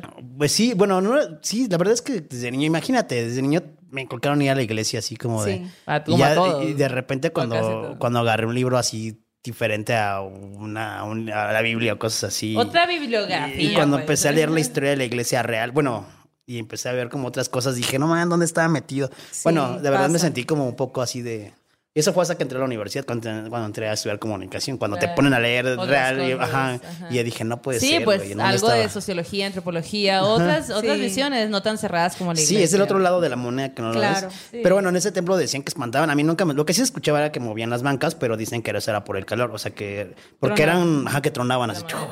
Entonces, lo que... Como yo estaba morro y sí me daba miedo, este, lo que yo hacía este, era encender todas las luces del templo y así hacía la limpieza, que sí me regañaban varias veces porque se gastaba mucha luz, pero yo decía, nada más, güey, pues sí me da miedo, o sea, todo Sí, ni oscuro. me pagan, culero. Exacto. Ajá, todo Me vale oscuro. verde, me o vale una, por, ejemplo, un, co- un compañero sacristán, digo, ya aprovechando de eso, este, no sé cómo llamamos de tiempo, no quiero ese. Puedes contarla, puedes Este, contarla. sí. eh, bueno, un compañero sacristán que le decíamos el mandril, por cierto, saludos a donde quiera que esté el buen mandril. Pues ese que sea el terror en corto, ¿te parece? Pues ya Ah, ya lo contamos, sí, es sí. cierto. Sueño macabro falta. Olvídalo. Tú cuéntalo. Rapidísimo, o sea, Tú cuéntalo. lo que me cuenta ese compa es que él, te digo que nosotros nos encargábamos de abrir la iglesia y este, en- eh, había dos entradas, o sea, la, la trasera y la, la principal, entonces todos entramos por la trasera. Entonces él dice, güey, a veces el sacristán de la mañana pues no, no cerraba la, la reja principal y la gente se metía a la iglesia. Y eso los regañaban mucho. Entonces, pero pasaba seguido, ¿no? Que el sacristán de la mañana decía, ah, ya se le olvidó cerrar la reja principal. Entonces lo que pasa es que él llega, empieza a acomodar, iba a haber misa a las 7 y él acomoda todos los libritos y así. Y se sienta así como a esperar. Y, pero dice, es que, güey, yo ya no, yo ya no fui a ver que, yo ya no fui a ver que estuviera abierta la reja principal, güey, porque cuando yo estaba acomodando, había una persona sentada a la mitad, o sea, ya estaba, ya había una persona sentada como un viejito, güey, ahí sentado, güey. Entonces él intuyó que la de que habían dejado la puerta principal abierta y que allá estaba gente entrando. Entonces dice, güey, pues me senté, güey, y el padre, pues sale, güey, y dice, pues no, no vino gente. Y dice, no, pues no, porque luego pasaba que no había mesas que no había, había una persona, dos, y dije, ah. pero entonces mi compa dice que vio al señor, al señor y, y que de repente van y tocan en la puerta trasera, así. Y de, ¿qué pasó? Este, oiga, ¿no va a haber misa? Dice, sí, sí, sí, ¿por qué no? Es que no han abierto la reja. Y mi compa así de, "Güey, ¿cómo no? Pues ya entró gente. Y dice, no, pues, y, y lo regañaron porque pues no había abierto la reja. Y dice, güey, es que había una persona allá adentro, güey. O sea, ya estaba sentada una persona por eso pensé. Y ya el vato estaba bien espantado, así. de, Es Sí, que ya, ya había alguien, ya cuando vieron, pues no había nadie. O sea, sí estaba todo, el templo estaba todo solo, así. Y dice, güey, había alguien adentro, por Era eso no fui, por eso no fui a abrir, güey, era el Señor Jesucristo. Sí, exacto. Sí, ¿no? Entonces eso fue como de, no, por eso a mí me daba miedo y prendía las luces y hacía Nel, ni más, prendo las luces, No güey. manches, güey. Qué loco. Y así. Muy Ajá. buena, muy Salió- buena también. salió una historia La- ahí sí, rápida. Sí, sí, sí. Oigan, pasando al sueño macabro. Tenemos una historia que nos manda Mónica Trujillo que tiene que ver con transportes, no precisamente el metro, pero ella dice, bueno, eh, Mónica Corona dice, bueno, Mónica Corona es quien nos manda la historia, perdónenme, ya le andaba cambiando acá. Bueno, Mónica nos cuenta que ella pues nos descubrió hace unos meses y que le ha gustado mucho el podcast y dice, les voy a contar una historia que tiene que ver con mi papá. Dice que su papá es el cuarto de siete hermanos. Entonces que desde muy chiquita ella se, o sea, su papá y el segundo hermano de la, de la, o sea, el segundo hijo, ¿no? Se parecían mucho. Que eran muy parecidos y que ella cuando era chiquita, su papá y su tío le hacían la broma Ajá, de, ¿quién es tu papá? ¿no? Y se cambiaban los lentes y ella así, no sé cuál es. O sea, dice, de verdad parecían gemelos. Qué chido. Sí, y en realidad dice, no solo era que se parecían mucho, sino que eran muy unidos, o sea, hacían muchas cosas juntos ellos dos, eran unos hermanos así inseparables, dice. Había química. Exacto, ¿no? Y, y dice que, o sea, lo que sí era muy loco es que mientras que uno era muy introvertido, el otro Ah, era muy extrovertido, ¿no? Eran como dos polos opuestos y también por eso se entendían muy bien y se querían mucho y se acompañaban mucho. Dice que eh, la familia es de Veracruz, aunque originalmente sus abuelos paternos y maternos son de San Luis Potosí y de Tlaxcala, pero después se mudaron a Veracruz a trabajar a Pemex y que ya cuando estuvieron allí pues se quedó como pues ya la tradición familiar, o sea, se quedaron allí a vivir, ¿no? Empezaron a hacer hogar allí. Y dice que estaban en Poza Rica. Dice, nosotros somos de Cerro Azul, donde estaban mis abuelos, y nos mudamos a Poza Rica por el trabajo de mi papá. Pero la familia de mi tío no. Ellos vivían en Ciudad de México y mi tío a cada tanto viajaba para visitarlos. Dice que por ahí de 1997, cuando ella tenía siete años, a su papá lo cambiaron por su trabajo a una ciudad cercana llamada Tuxpan, la cual fue un golpe muy fuerte para su tío, ya que eran la única familia cercana con la que podía apoyarse y que pues además el tío tenía problemas de salud, estaba pasando como por una racha muy pesada, ¿no? Entonces dice que ahora, dice, lo siguiente que pasó es muy extraño. Dice que, y, y- y además esa historia se las contaron su mamá y su, y su papá, los dos a esta morra, ¿no? Dice que al cabo de unos meses de que ellos ya estaban viviendo en Tuxpan, una noche su papá soñó con su tío. Durante esa noche, dice que eh, el papá lo que sueña es que como cada determinado tiempo el tío iba a visitarlos y llegaba en autobús, pues eso era como una constante en su vida, ¿no? Y dice que de pronto llega el tío o está con el tío, ¿no? Eh, y el tío le dice, vente gordo, o sea, como que se iban a despedir. En el sueño, el papá iba a despedir al tío a la terminal, ¿no? Como que se habían visitado y todo y ya estaban en la terminal. Y que de pronto el tío le dice, vente gordo, porque así le decían a su papá, ¿no? Le decía, vente gordo, vente conmigo, ándale, acompáñame, le decía a su tío a su papá. Y entonces que su papá le decía, no, no puedo, Jorge, mis hijos están bien chiquitos y pues me necesitan, pero la próxima te acompaño. Así le contestaba el papá, ¿no? En el sueño. Y entonces el tío le decía, bueno, está bien, gordo, luego nos vemos. Entonces se despiden y se sube al autobús. Y dice que su padre en ese momento en el sueño ve al camión como comienza a moverse en el andén y su tío diciéndole, a- y su hermano, perdón, diciéndole adiós con la mano, ¿no? Haciéndoles la seña de despedida. Y dice que en ese momento suena el teléfono de la casa de, de donde ellos estaban viviendo y les avisan, eran como las 7 de la mañana. Dice que su mamá, que no había podido dormir en toda la noche, se levanta a contestar. Era otro de los hermanos de su papá avisando que el tío Jorge había fallecido durante la madrugada debido a una recaída que había tenido en su enfermedad. Algo que era una enfermedad relacionada con el hígado. Su papá, dice, siempre creyó que el tío había ido a despedirse de él en sueños y que por la misma cercanía que tenían, su tío no quería irse solo, o sea, Sí, como sí, sí, el claro, hermano de su claro, papá, claro, ¿no? De que, güey, te quiero un chingo, vente conmigo, vámonos juntos, ¿no? Y dice que su mamá cuenta que pues ella no había podido dormir esa noche porque su papá, todo, o sea, su esposo, toda la noche había estado hablando como en una lengua diferente. No. Ajá. Sí, ajá. Entonces dice, un- sí, Muy güey. Un tipo de idioma, dice, de alguna comunidad que ella pues no tenía ni idea de qué estaba hablando, ¿no? Pero su papá dice, eh, dice, mi padre siempre hablaba de que cuando alguien iba a morir o se estaba muriendo, o sea, como que a su papá le pasaba eso. Era una, como que hablaba en lenguas cuando algo así iba a pasar, ¿no? Y dice que casi dos años después, ah, casi, hace casi dos años, perdón, eh, su papá falleció. Oh. Cumpliendo así la promesa que le hizo a su tío de acompañarlo a la a la próxima. Sí, claro. Ya que él fue el siguiente hermano que Ah, falleció de la wow. familia. Y dice, y ese fue el sueño macabro de mi padre. Espero que les haya gustado y que- y, Sí. que les haya entretenido. Muy bueno. Sí. Muy, muy este bueno. tipo de cosas, dice, es muy común en mi familia, tanto paterna como materna. Incluso hay cosas que me han pasado a mí por la disposición, o será un don, dice.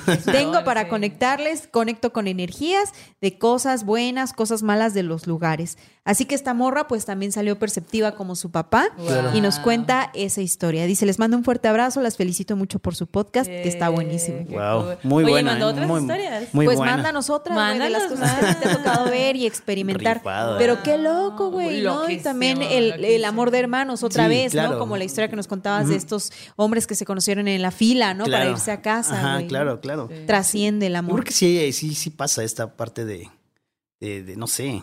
Yo de repente me pongo a pensar y digo, si estuviera en mi lecho de muerte, si tuviera la oportunidad de querer despedirme de alguien, o sea, no sé. Sí. me ¿La tomarías? Sí, Sí, güey. sí, porque no sé, todo puede pasar. En cualquier momento nadie tiene la vida asegurada y Claro. como te puedes ir de muchas maneras por enfermedad. por- A mí de repente me da mucho miedo la moto. De hecho, un tiempo dejé manejar la moto por un accidente que vi así de frente. Guau. Y porque me daba miedo manejar y decía, no, güey, es que tal si un día a mí me, o me hubiera tocado a mí y, y no sé, no poder estar viviendo lo que ahora, no lo sé. Exacto. Digo, no tengo la vida asegurada, pero sí, sí me gustaría en un momento despedirme de alguien. O sea, Sí. tal vez de mi, de mis padres por lo menos. No sé, Claro. no lo sé, como alguien así de gracias por traerme este mundo. Sí, No, no lo sé. A mí raro. pues, yo creo que también la tomaría, güey. ¿Sí? ¿La claro. tomarían? Además luego dice que me va a venir a espantar. Yo ah, súper lo voy a Yo, hacer. ¿qué pedo, que morra? ¿Qué pedo? Ajá. que que las a patas a hacer. la banda, güey. ¿no? Así como Y voy a hacer el lente castroso. Gente castrosa. Oigan, Exacto. Sí. pues en el arte terror de esta noche les voy a hablar de el antecesor de la figura del poeta maldito. Y por fin les traigo a Lord Byron. Eh, lo estuvieron, pues ya se los había mencionado antes, lo estuvieron pidiendo y ya se los traigo. Eh, y bueno, pues básicamente Lord Byron eh, se llamaba George Gordon Byron. Eh, nos vamos a remontar al siglo XVIII. Este hombre nació en Londres en 1788. Y pues un poco de su vida es que su papá, pues era, su papá era como que un, un sinvergüenza, le dicen. Eh, que aparte se gastó la fortuna familiar. En, Casual. Casual en otras cosas. Y pues la mamá era muy sobreprotectora con él. Resulta que Byron tenía un problema eh, de- en la pierna, él cojeaba.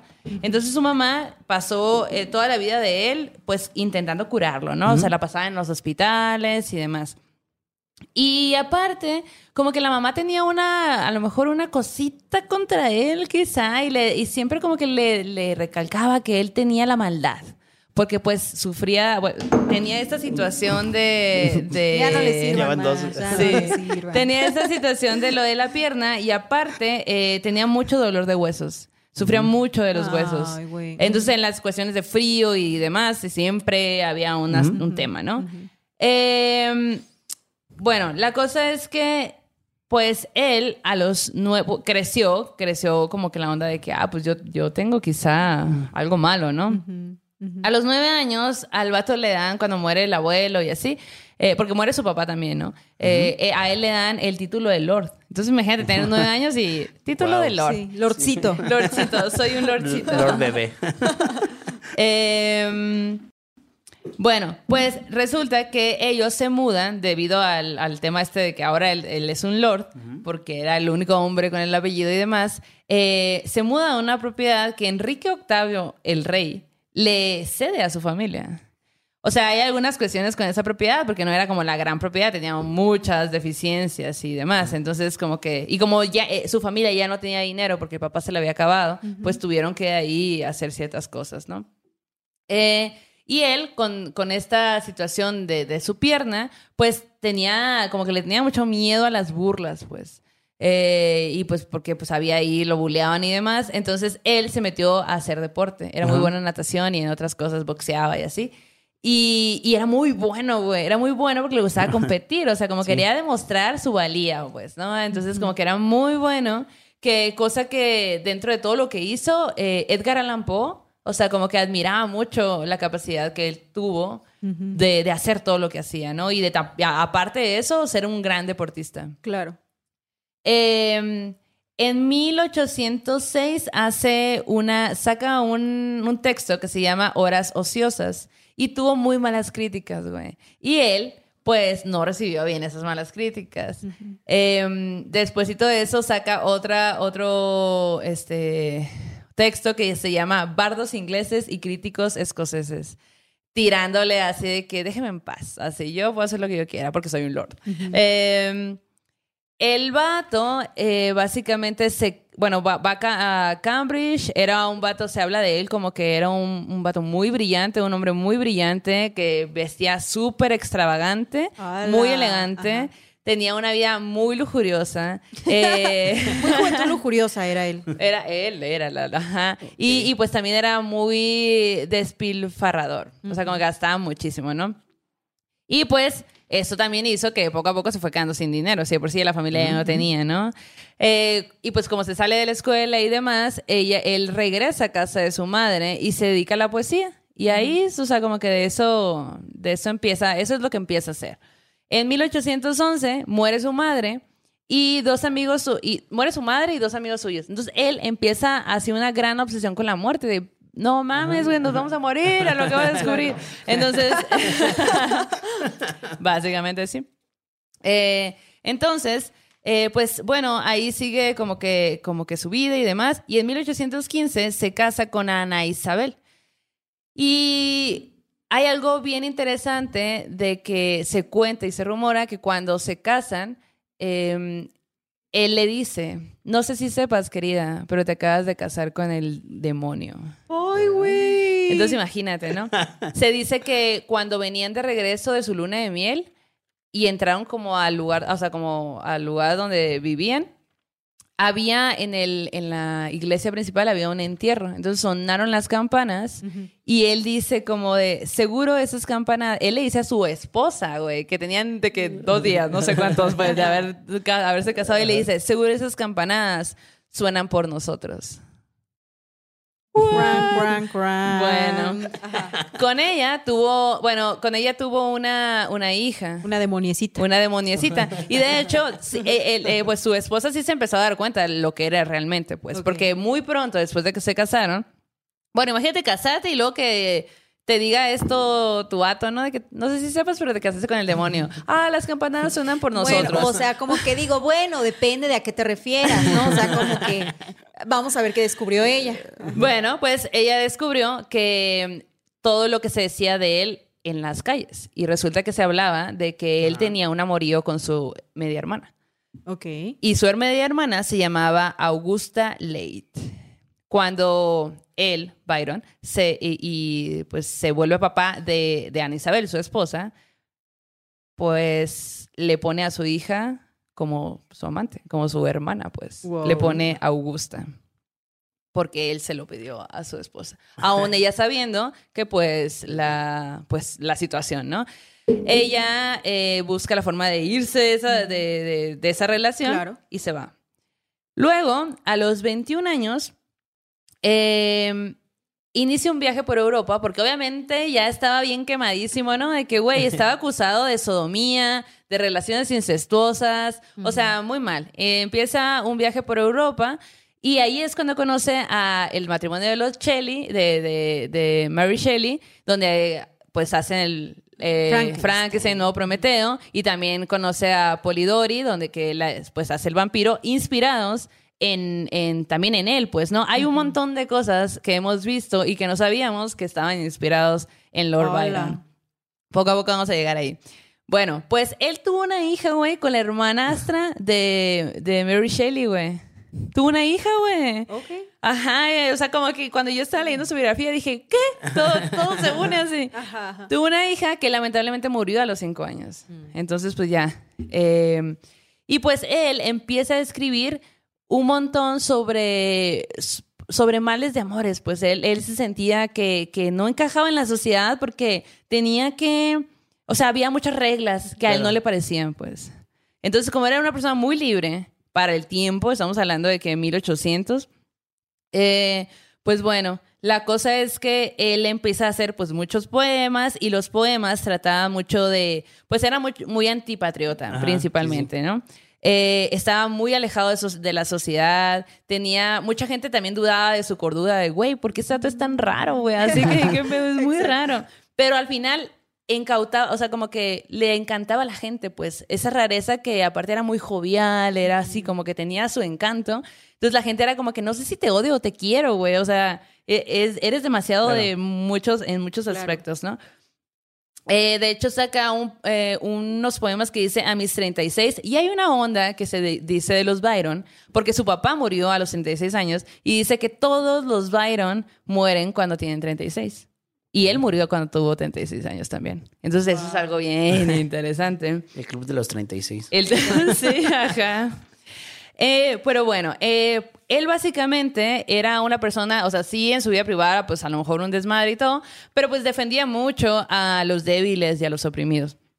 Y en sus personajes, de las cosas que, se, que él hacía, pues básicamente hablaba como de una persona de mucho talento, que exhibía mucho su pasión, era una persona muy apasionada, tenía un odio hacia la sociedad, a las instituciones, tenía mucha frustración por los amores imposibles debido a los límites impuestos por la sociedad.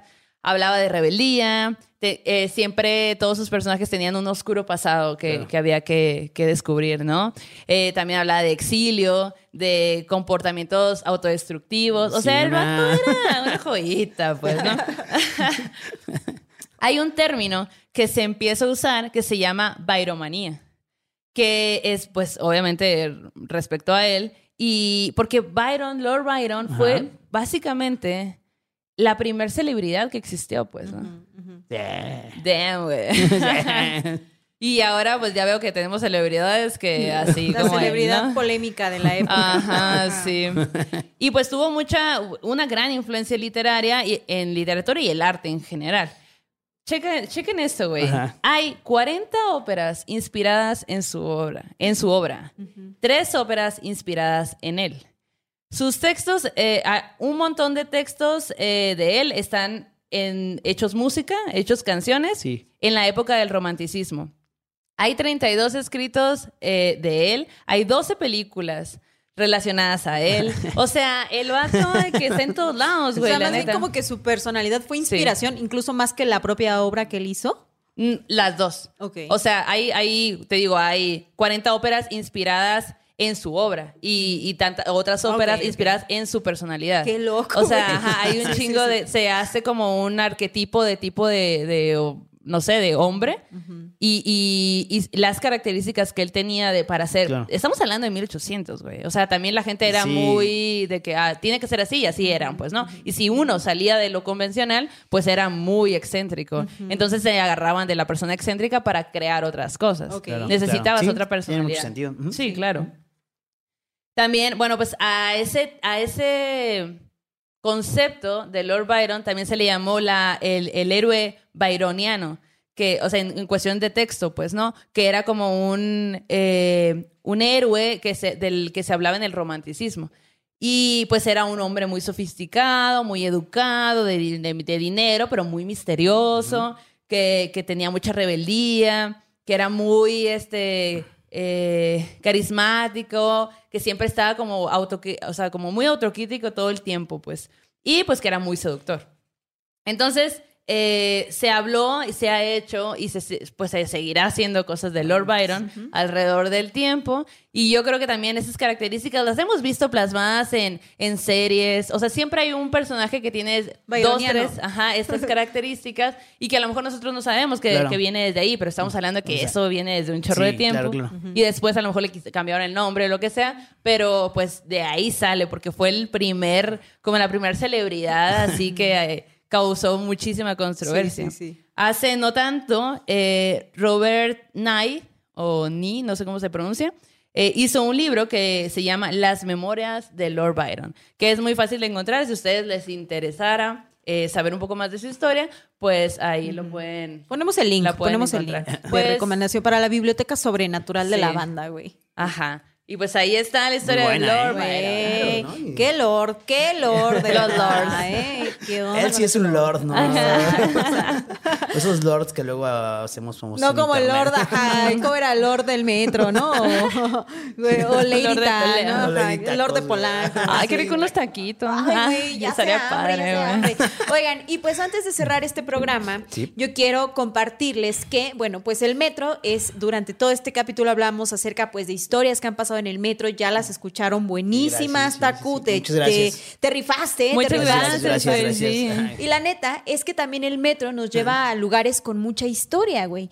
Eh, como recomendación para la bandita que venga a la Ciudad de México o que ya está en la Ciudad de México, muchas veces hemos platicado de cómo de pronto pasamos por lugares y olvidamos o dejamos de ver lo que hay allí, ¿no? Claro, claro. Hace unos meses estaba yo con, el año pasado más bien, Andaba yo caminando por el centro con unos amigos, que uno, un amigo venía de viaje, ¿no? Y estaba con una amiga de Oaxaca, y andábamos ahí por el Zócalo, y justo en donde está, a ver, déjenme les digo qué esquina es. Es donde está el metro Zócalo, precisamente. ¿no? En donde está el. Ay, una esquina que tú puedes ver hacia la Ah. catedral, ¿no? Y que está el Palacio de Gobierno y enfrente está como el edificio de la ciudad de Me- del Distrito Federal, ¿no? Que son dos edificios y de allí tú te puedes ir hacia las calles donde venden ropa Ah, y todo, ¿no? En la parte de atrás o te puedes ir, este, bueno, es en ese cuadrante del metro. Les voy a poner la foto allí. Y de pronto nos dimos cuenta que en esa esquina, güey, ah, es entre Palacio Nacional y el edificio del DF, así se, así se llamaba el edificio. ¿no? que tiene vista hacia la Catedral Mexicana, ¿no? Eh, a la metropolitana. El caso es que allí hay una placa, güey, en el piso que dice, el 13 de agosto de 1790, aquí fue encontrada la escultura de Coatlicue, la madre de los dioses, güey. Wow. Güey, ¿cuántas veces no hemos pasado por Sí. allí? Sí, sí, sí. Y en el piso está una placa que nos dice que en 1790 encontraron a la madre de Huitzilopochtli y a la madre de la Coyolxauhqui, güey. No. Allí enterrada. Y cuáchense cómo está la historia. La próxima vez que vayan al Zócalo, guachen- váyanse a esa esquina, van a estar viendo las fotos de dónde es.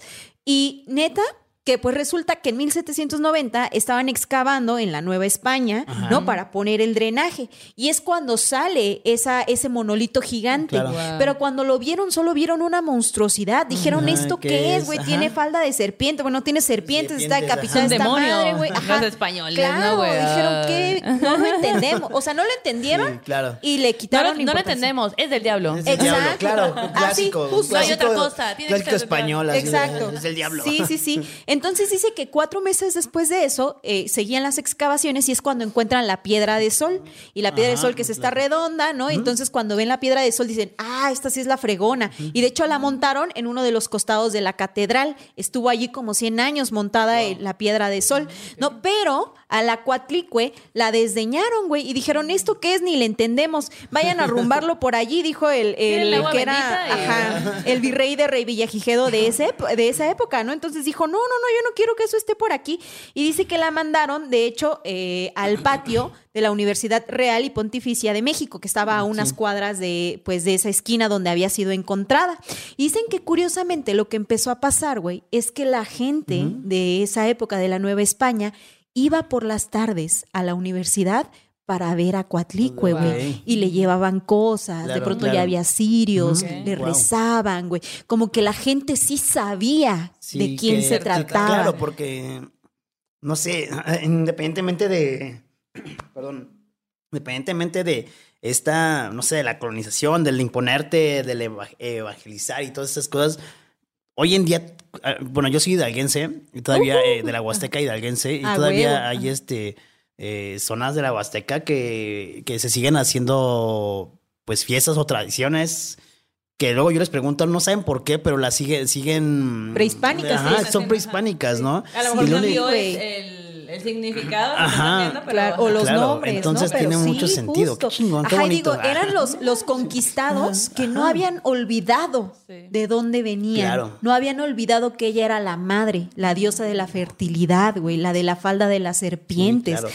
Y entonces cuando los encuent- o sea, cuando la banda se empieza a dar cuenta de que la gente va a rezarle y no logran entender los de la Nueva España, ¿no? Claro. Sí, Así sí, como sí. que dicen, güey, ¿por qué están haciendo esto? Los frailes se dieron cuenta de que eso estaba pasando allí y ordenaron que enterraran otra vez en el patio de la universidad a la cuatlicue, güey. Y entonces que la vuelven a enterrar, güey, porque no la Pensé habían decir, entendido. y ordenaron a Juan Diego decir que... ah, No, güey, la volvieron a enterrar a la pobrecita, pues no. Que se le apareció, Ajá, ¿no? exacto. En el Tepeyac. Porque también hay que recordar que a la Cuatlicue le llamaban Tonantzin también, ¿no? La También, madre, la madre, ¿no? Exacto. Entonces de ahí, ya en el capítulo de La Llorona contamos un poco de esa historia de la Cuatlicue, ¿no?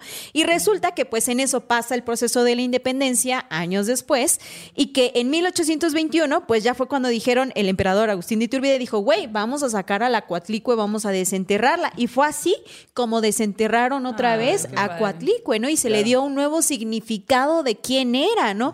Y con el tiempo, pues ya la Cuatlique, Cuatlicue pasó de ser ese monstruo incomprendido a descubrirse quién era en realidad y por qué la gente la había venerado, ¿no? Actualmente la Coatlicue está expuesta en el Museo de Antropología e Historia. Ustedes hermosa. pueden ir y pasar a Muy saludarle, hermosa. ¿no? Y hacerle una pequeña re- reverencia, ¿no? Y saludarla. Y cuando vayan al Zócalo, cuando pasen por la estación del Zócalo, échense una bajadita, Sí, vayan a esa esquina, párense allí. La neta es que la zona es poderosa, tiene su energía.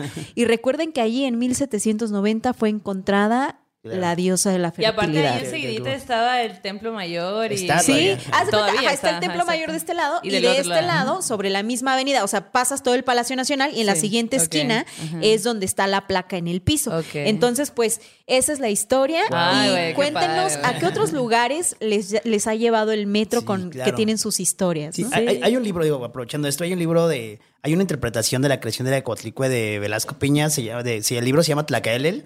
Este, está bien chido porque lo lees y te da una interpretación de cómo pasaron años para crear la Coatlicue y todas las culturas que tuvieron, que, que, que- están en, se representan en la Coatlicue. Yo lo leí, es una ajá. interpretación, ¿eh? Claro, Eh, claro. A través de monolitos, ¿no? Así como de, Sí. de, bueno, de los monolitos de, de estudios que hicieron varias Sí, gente. los antropólogos haciendo Sí, su sí, chamba. Entonces sí, este compa hace, que por cierto falleció hace poco, este, y, y yo leí el libro y de repente te quedas así de wow, ¿no? Qué cabrón. Entonces ya vas, Sí, sí, vas sí. a, fui ahí al, mon- al museo y ves a la Cuaticue y es así como no, de, no más, no o sea. Señora, es como ver, señora, Ajá, es como ver algo que te están contando y, y lo ves así ya en vivo, es así de wow, o sea, Claro, tiene otra lectura, Sí, ¿no? de- tiene ajá, otra sí, lectura. Todos los detalles, Sí, le tomé un montón de fotos así, estaba bien acá de- Los ángulos. Sí, sí, Ajá, sí. Muy, Muy bonito. buena, y de hecho, ¿eh? por Muy ahí buena. andaba leyendo que un explorador hizo un dibujo una vez de la Cuatlicue cuando Ajá. estaba ahí en esta universidad, en la, en la universidad, y que ese dibujo viajó hacia Europa en una Ajá. exposición, porque este compa se dedicaba a eso, ¿no? Este explorador, y que la gente allí empezó a decir, wow, ¿qué, Claro, es eso? sí. No, qué loco. Sí, no, y es que está súper, no sé, yo por ejemplo, me gusta un buen, eh, por ejemplo, en hubo un tiempo en el que me clavé y leía y leía y no sé, cada vez me hacía más preguntas y Sí. hoy en día, pues no sé, como que mi memoria ya no está tan fresca, pero sí de repente digo, wow, o sea, qué Qué intenso. interesante qué interesante, historia, ajá. ¿no? Sí, muy, muy crazy. Así que, pues bueno, Y- y yo no vayan a ver eso. el rol. Ah. Vayan a ver el rol por ahí. Sí, Sí, Vamos, Taku. Vamos. Sí, hay- ¿sabían que hay un mamut también ahí en, en la estación Talismán? Están los restos de un cuenta. mamut. Ajá. En la estación Talismán, el del. Que es la verde clarita. la- Ajá, como una como verde agüita, así como. eh, la, la estación Talismán, de hecho, el- es un mamut el logotipo. Y ahí saliendo, en una de las salidas, está así una, una como un espacio grande Ajá. con un vidrio que ya está todo opaco de- por el tiempo. Y ahí se ven, ahí están los restos del mamut que encontraron ahí. Por eso se llama No sé por qué se llama talismán, pero, el logotipo sí es este. Un Un mamut. mamut. Y tú Wow. ves y ahí le puedes tomar la fotito y ahí está el mamut. Ahí se ven los restos. Qué y no, no los movieron, los dejaron ahí. Ajá. Yo tampoco ajá. vamos. Talismán, ajá. Y- o en Pino Suárez, que está este Ah, sí, eh, Aejecatl. Ajá, ¿es? una, ajá, del viento de, sí, de hecho ahí Sí, hay sí. este, una, hay muchas cosas que han encontrado ahí en el metro y otras cosas que dicen que no, no, no, no, no, no, no quisieron decir. Ah, Dice, ¿no? Dicen claro también que hay una estación secreta. Yo siempre he preguntado, ya díganme, güey, si hay una estación secreta. Y me dicen, no, no lo sé, no te puedo decir. Ay, güey. De verdad, me digo, ah, ya díganme si hay una estación Oigan, secreta. y ustedes, a ver, platíquenos si han encontrado algo extraño. ¿Qué en algún curiosidades del metro. metro, Ajá, de las sus curiosidades estaciones? del Sí, metro. sí, Sí, sí. Mándenoslos, platícanos ahí en el chat. Arnold Schwarzenegger, ah, siempre lo decimos. Ese güey grabó este una película que no me acuerdo cómo se llama, pero grabaron en Metro Chabacano y en Metro Insurgentes. en la- Órale. y están así, si tú te metes ahí, este a YouTube y buscas las escenas, está padre porque se ve cómo va corriendo acá en Metro Chabacano, así Qué adentro del metro, ¿Y ¿eh? qué, y qué país se supone que es? Este, no, la película, habla- bueno, está en Estados Unidos, pero la película habla del futuro. La Oh, película habla del obvio, futuro. vinieron a México. es Somos como el aquí, futuro. Y, imagínense, o sea, utilizaron las instalaciones del metro Chabacano e insurgentes, incluso se ve la glorieta en la película. Le tapan obviamente los logotipos, pero hay algunas cosas que se alcanzan a ver este de, del metro Chabacano Sí, todavía. sí. Ajá, y está muy así grabado. También para La Reina del Sur hicieron unas escenas. De hecho, a mí me tocó una tarde que iba en La Naranja, no me acuerdo qué estación, que estaban grabando escenas y yo así como que en reportera así de mandando notitas así de que preguntándole así de qué están grabando. Es La Reina del Sur. ¡Hala! Y ahí mandando. Qué chido, sí. el metro ¿Sí era La Reina del Sur o otra serie? No me acuerdo, ¿eh? No me crean mucho, pero según yo era una de esas. Ajá. Sí, hay un buen de cosas que el metro de curiosidades que te puedes encontrar Sí. así bien interesantes. Por ejemplo, hay una estación de la línea 12 que no se hizo y la estación se iba a llamar Vía Láctea. Y, ajá, y de hecho hay una placa en la esta- donde iba a ser la estación que dice en memoria de la estación que no se hizo, algo así. Y dice estación. Vía Láctea. Qué y no se hizo, ajá, Sí. ajá, y el logotipo era así como una Vía Láctea. Ah. así, estaba padre. Y este, y no se hizo eh, por muchas cosas, pero principalmente se dice que no se hizo porque los vecinos no quisieron, porque pues les afectaba, Claro. decían que les iba La construcción, la todo, construcción y eso. Pero ahí hay una placa que dice en Qué memoria de la estación que no se hizo, Vía Láctea, está Sí. padre. Pues este pasaje de que está en la raza, que te lleva como en la amarilla hacia Ah, sí, para tomar el Politécnico túnel y de la eso. ciencia. El túnel de la ciencia. está bien bonito, donde pasas y güey. está oscuro y ves el universo, güey. y así. sí, eso está bien chido. o sea, te quedas sí. así como de wow. Yo así que, que fuera todo más largo, el universo es infinito, güey, continúenlo. Sí, eh, Me faltaba, me faltaba. Ah, Ahí mismo en Miscuac, en- de la línea 12, eh, ahí sí se puede entrar. Ah, bueno, ahorita creo que sí ha cerrado el museo, pero está el museo del metro. Si un día, ahorita es, virtual todo, pero ya, ya en estos días ya la van a abrir y ya todo está regresando a la normalidad. Bueno, en las cuestiones, actividades, en la nueva normalidad, en estas actividades. Y, y si entran al museo del metro, hay una exposición de los primeros boletos. Por ejemplo, los Guau. boletos, ¿sabían que eran los abonos? Los abonos eran, los primeros boletos era tu boleto que recargabas, este, tú ibas, tenías que ir muy temprano, lo recargabas y se llamaban abonos y te duraba 15 días. Y con ese boleto tú podías entrar y salir, bueno, entrar las veces que tú quisieras. y, pero tenías que formarte muy temprano. Eso yo no me lo sabía hasta que fui a ese museo. Y, ahí, y ahí están, están esos- ah, tú lo recargabas. ¿Cuánto costaba? o sea, como que tú pedías un abono, no me acuerdo cuánto, cuánto costaba. De hecho, ahí dice cuánto costaba, Ajá, eh, cuántos, era centavos, creo. Y, y, este, y ya este, recargabas y te utilizaba, para, era más como para la ayuda de los trabajadores, ¿no? Sí, Y después sí. ya lo quitaron, están todos eso, los primeros asientos del metro, que por ejemplo tenían colchoncito, ¿no? Eran así con colchoncito y todo. Evidentemente, pues eso no, no nos duró, no nos dura nada. Nada nos dura. Son las manos de estómago, entonces pues Las mandaron a- nalgas de estómago más bien, porque Pues sí, mandaron Pero a la hacer- verdad es que yo sí estoy muy feliz de que haya, haya vagones para mujeres. Eso Sí. me pone muy chilo, está feliz, chilo. la Sí, verdad. la neta, eso yo tengo muy malas experiencias con gente viva en el metro y que saber que existe, la verdad, es un paro, güey. Sí, es un paro. la. Netflix, la Netflix. La Netflix, Oigan, y pues, Taku, Bueno. gracias Muchísimas por gracias. No, a ustedes, estuvo muy padre, muy padre. Gracias entretenido. por tus historias, te Sí, no, rifaste, güey. muchas gracias. Pues ya saben, ahí si quieren escuchar más, este, ahí en el canal. No, danos tus redes sociales, por Ah, favor, el sí, nombre de tu ahí canal. en YouTube, así búsquenme como Tío Taku, así Tío Taku, con U. Luego me dicen Tío Taco, digo, sí, canal, sí. Tío Taku de Tacubaya. Sí, de Taku, de Tacubaya, sí, Tío Taku. Y en Facebook e Instagram como Metro Tacubaya. Así, en, así Metro Tacubaya. Y ahí me van a encontrar. Y si tienen alguna historia que quieran contar paranormal del, del metro de la Ciudad de México, envíenmela ahí y ahí la. La, la, la, la acomodamos en Ea, lista para, para escuchar. Y pues muchas gracias también al mismo tiempo quiero felicitarlas por el programa que Gracias. tienen. Está bien gracias. chido. La neta es que cuando A mí los seguidores me ponían, me, me, me tagueaban, me decían de, güey, hazlo. Neta, güey. Ajá. Ah, qué cool. Y ahí fue cuando yo dije, güey, sería chido, en, tanto en YouTube como en Instagram. Ay, qué padre. Gracias, bandita. Perdónenme. Y este, y por eso fue como con con esta onda de pues buscar esta, hacer esta colaboración, porque sí, la gente me- eh, ahí escribía y yo de güey, qué chido.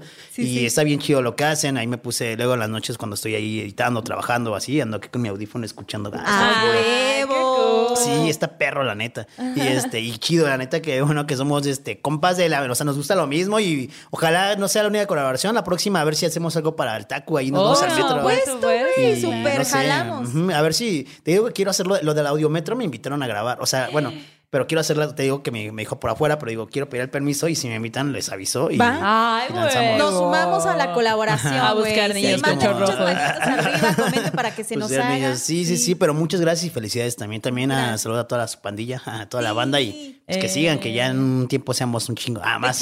Cada muchos vez más, más, muchos cada más.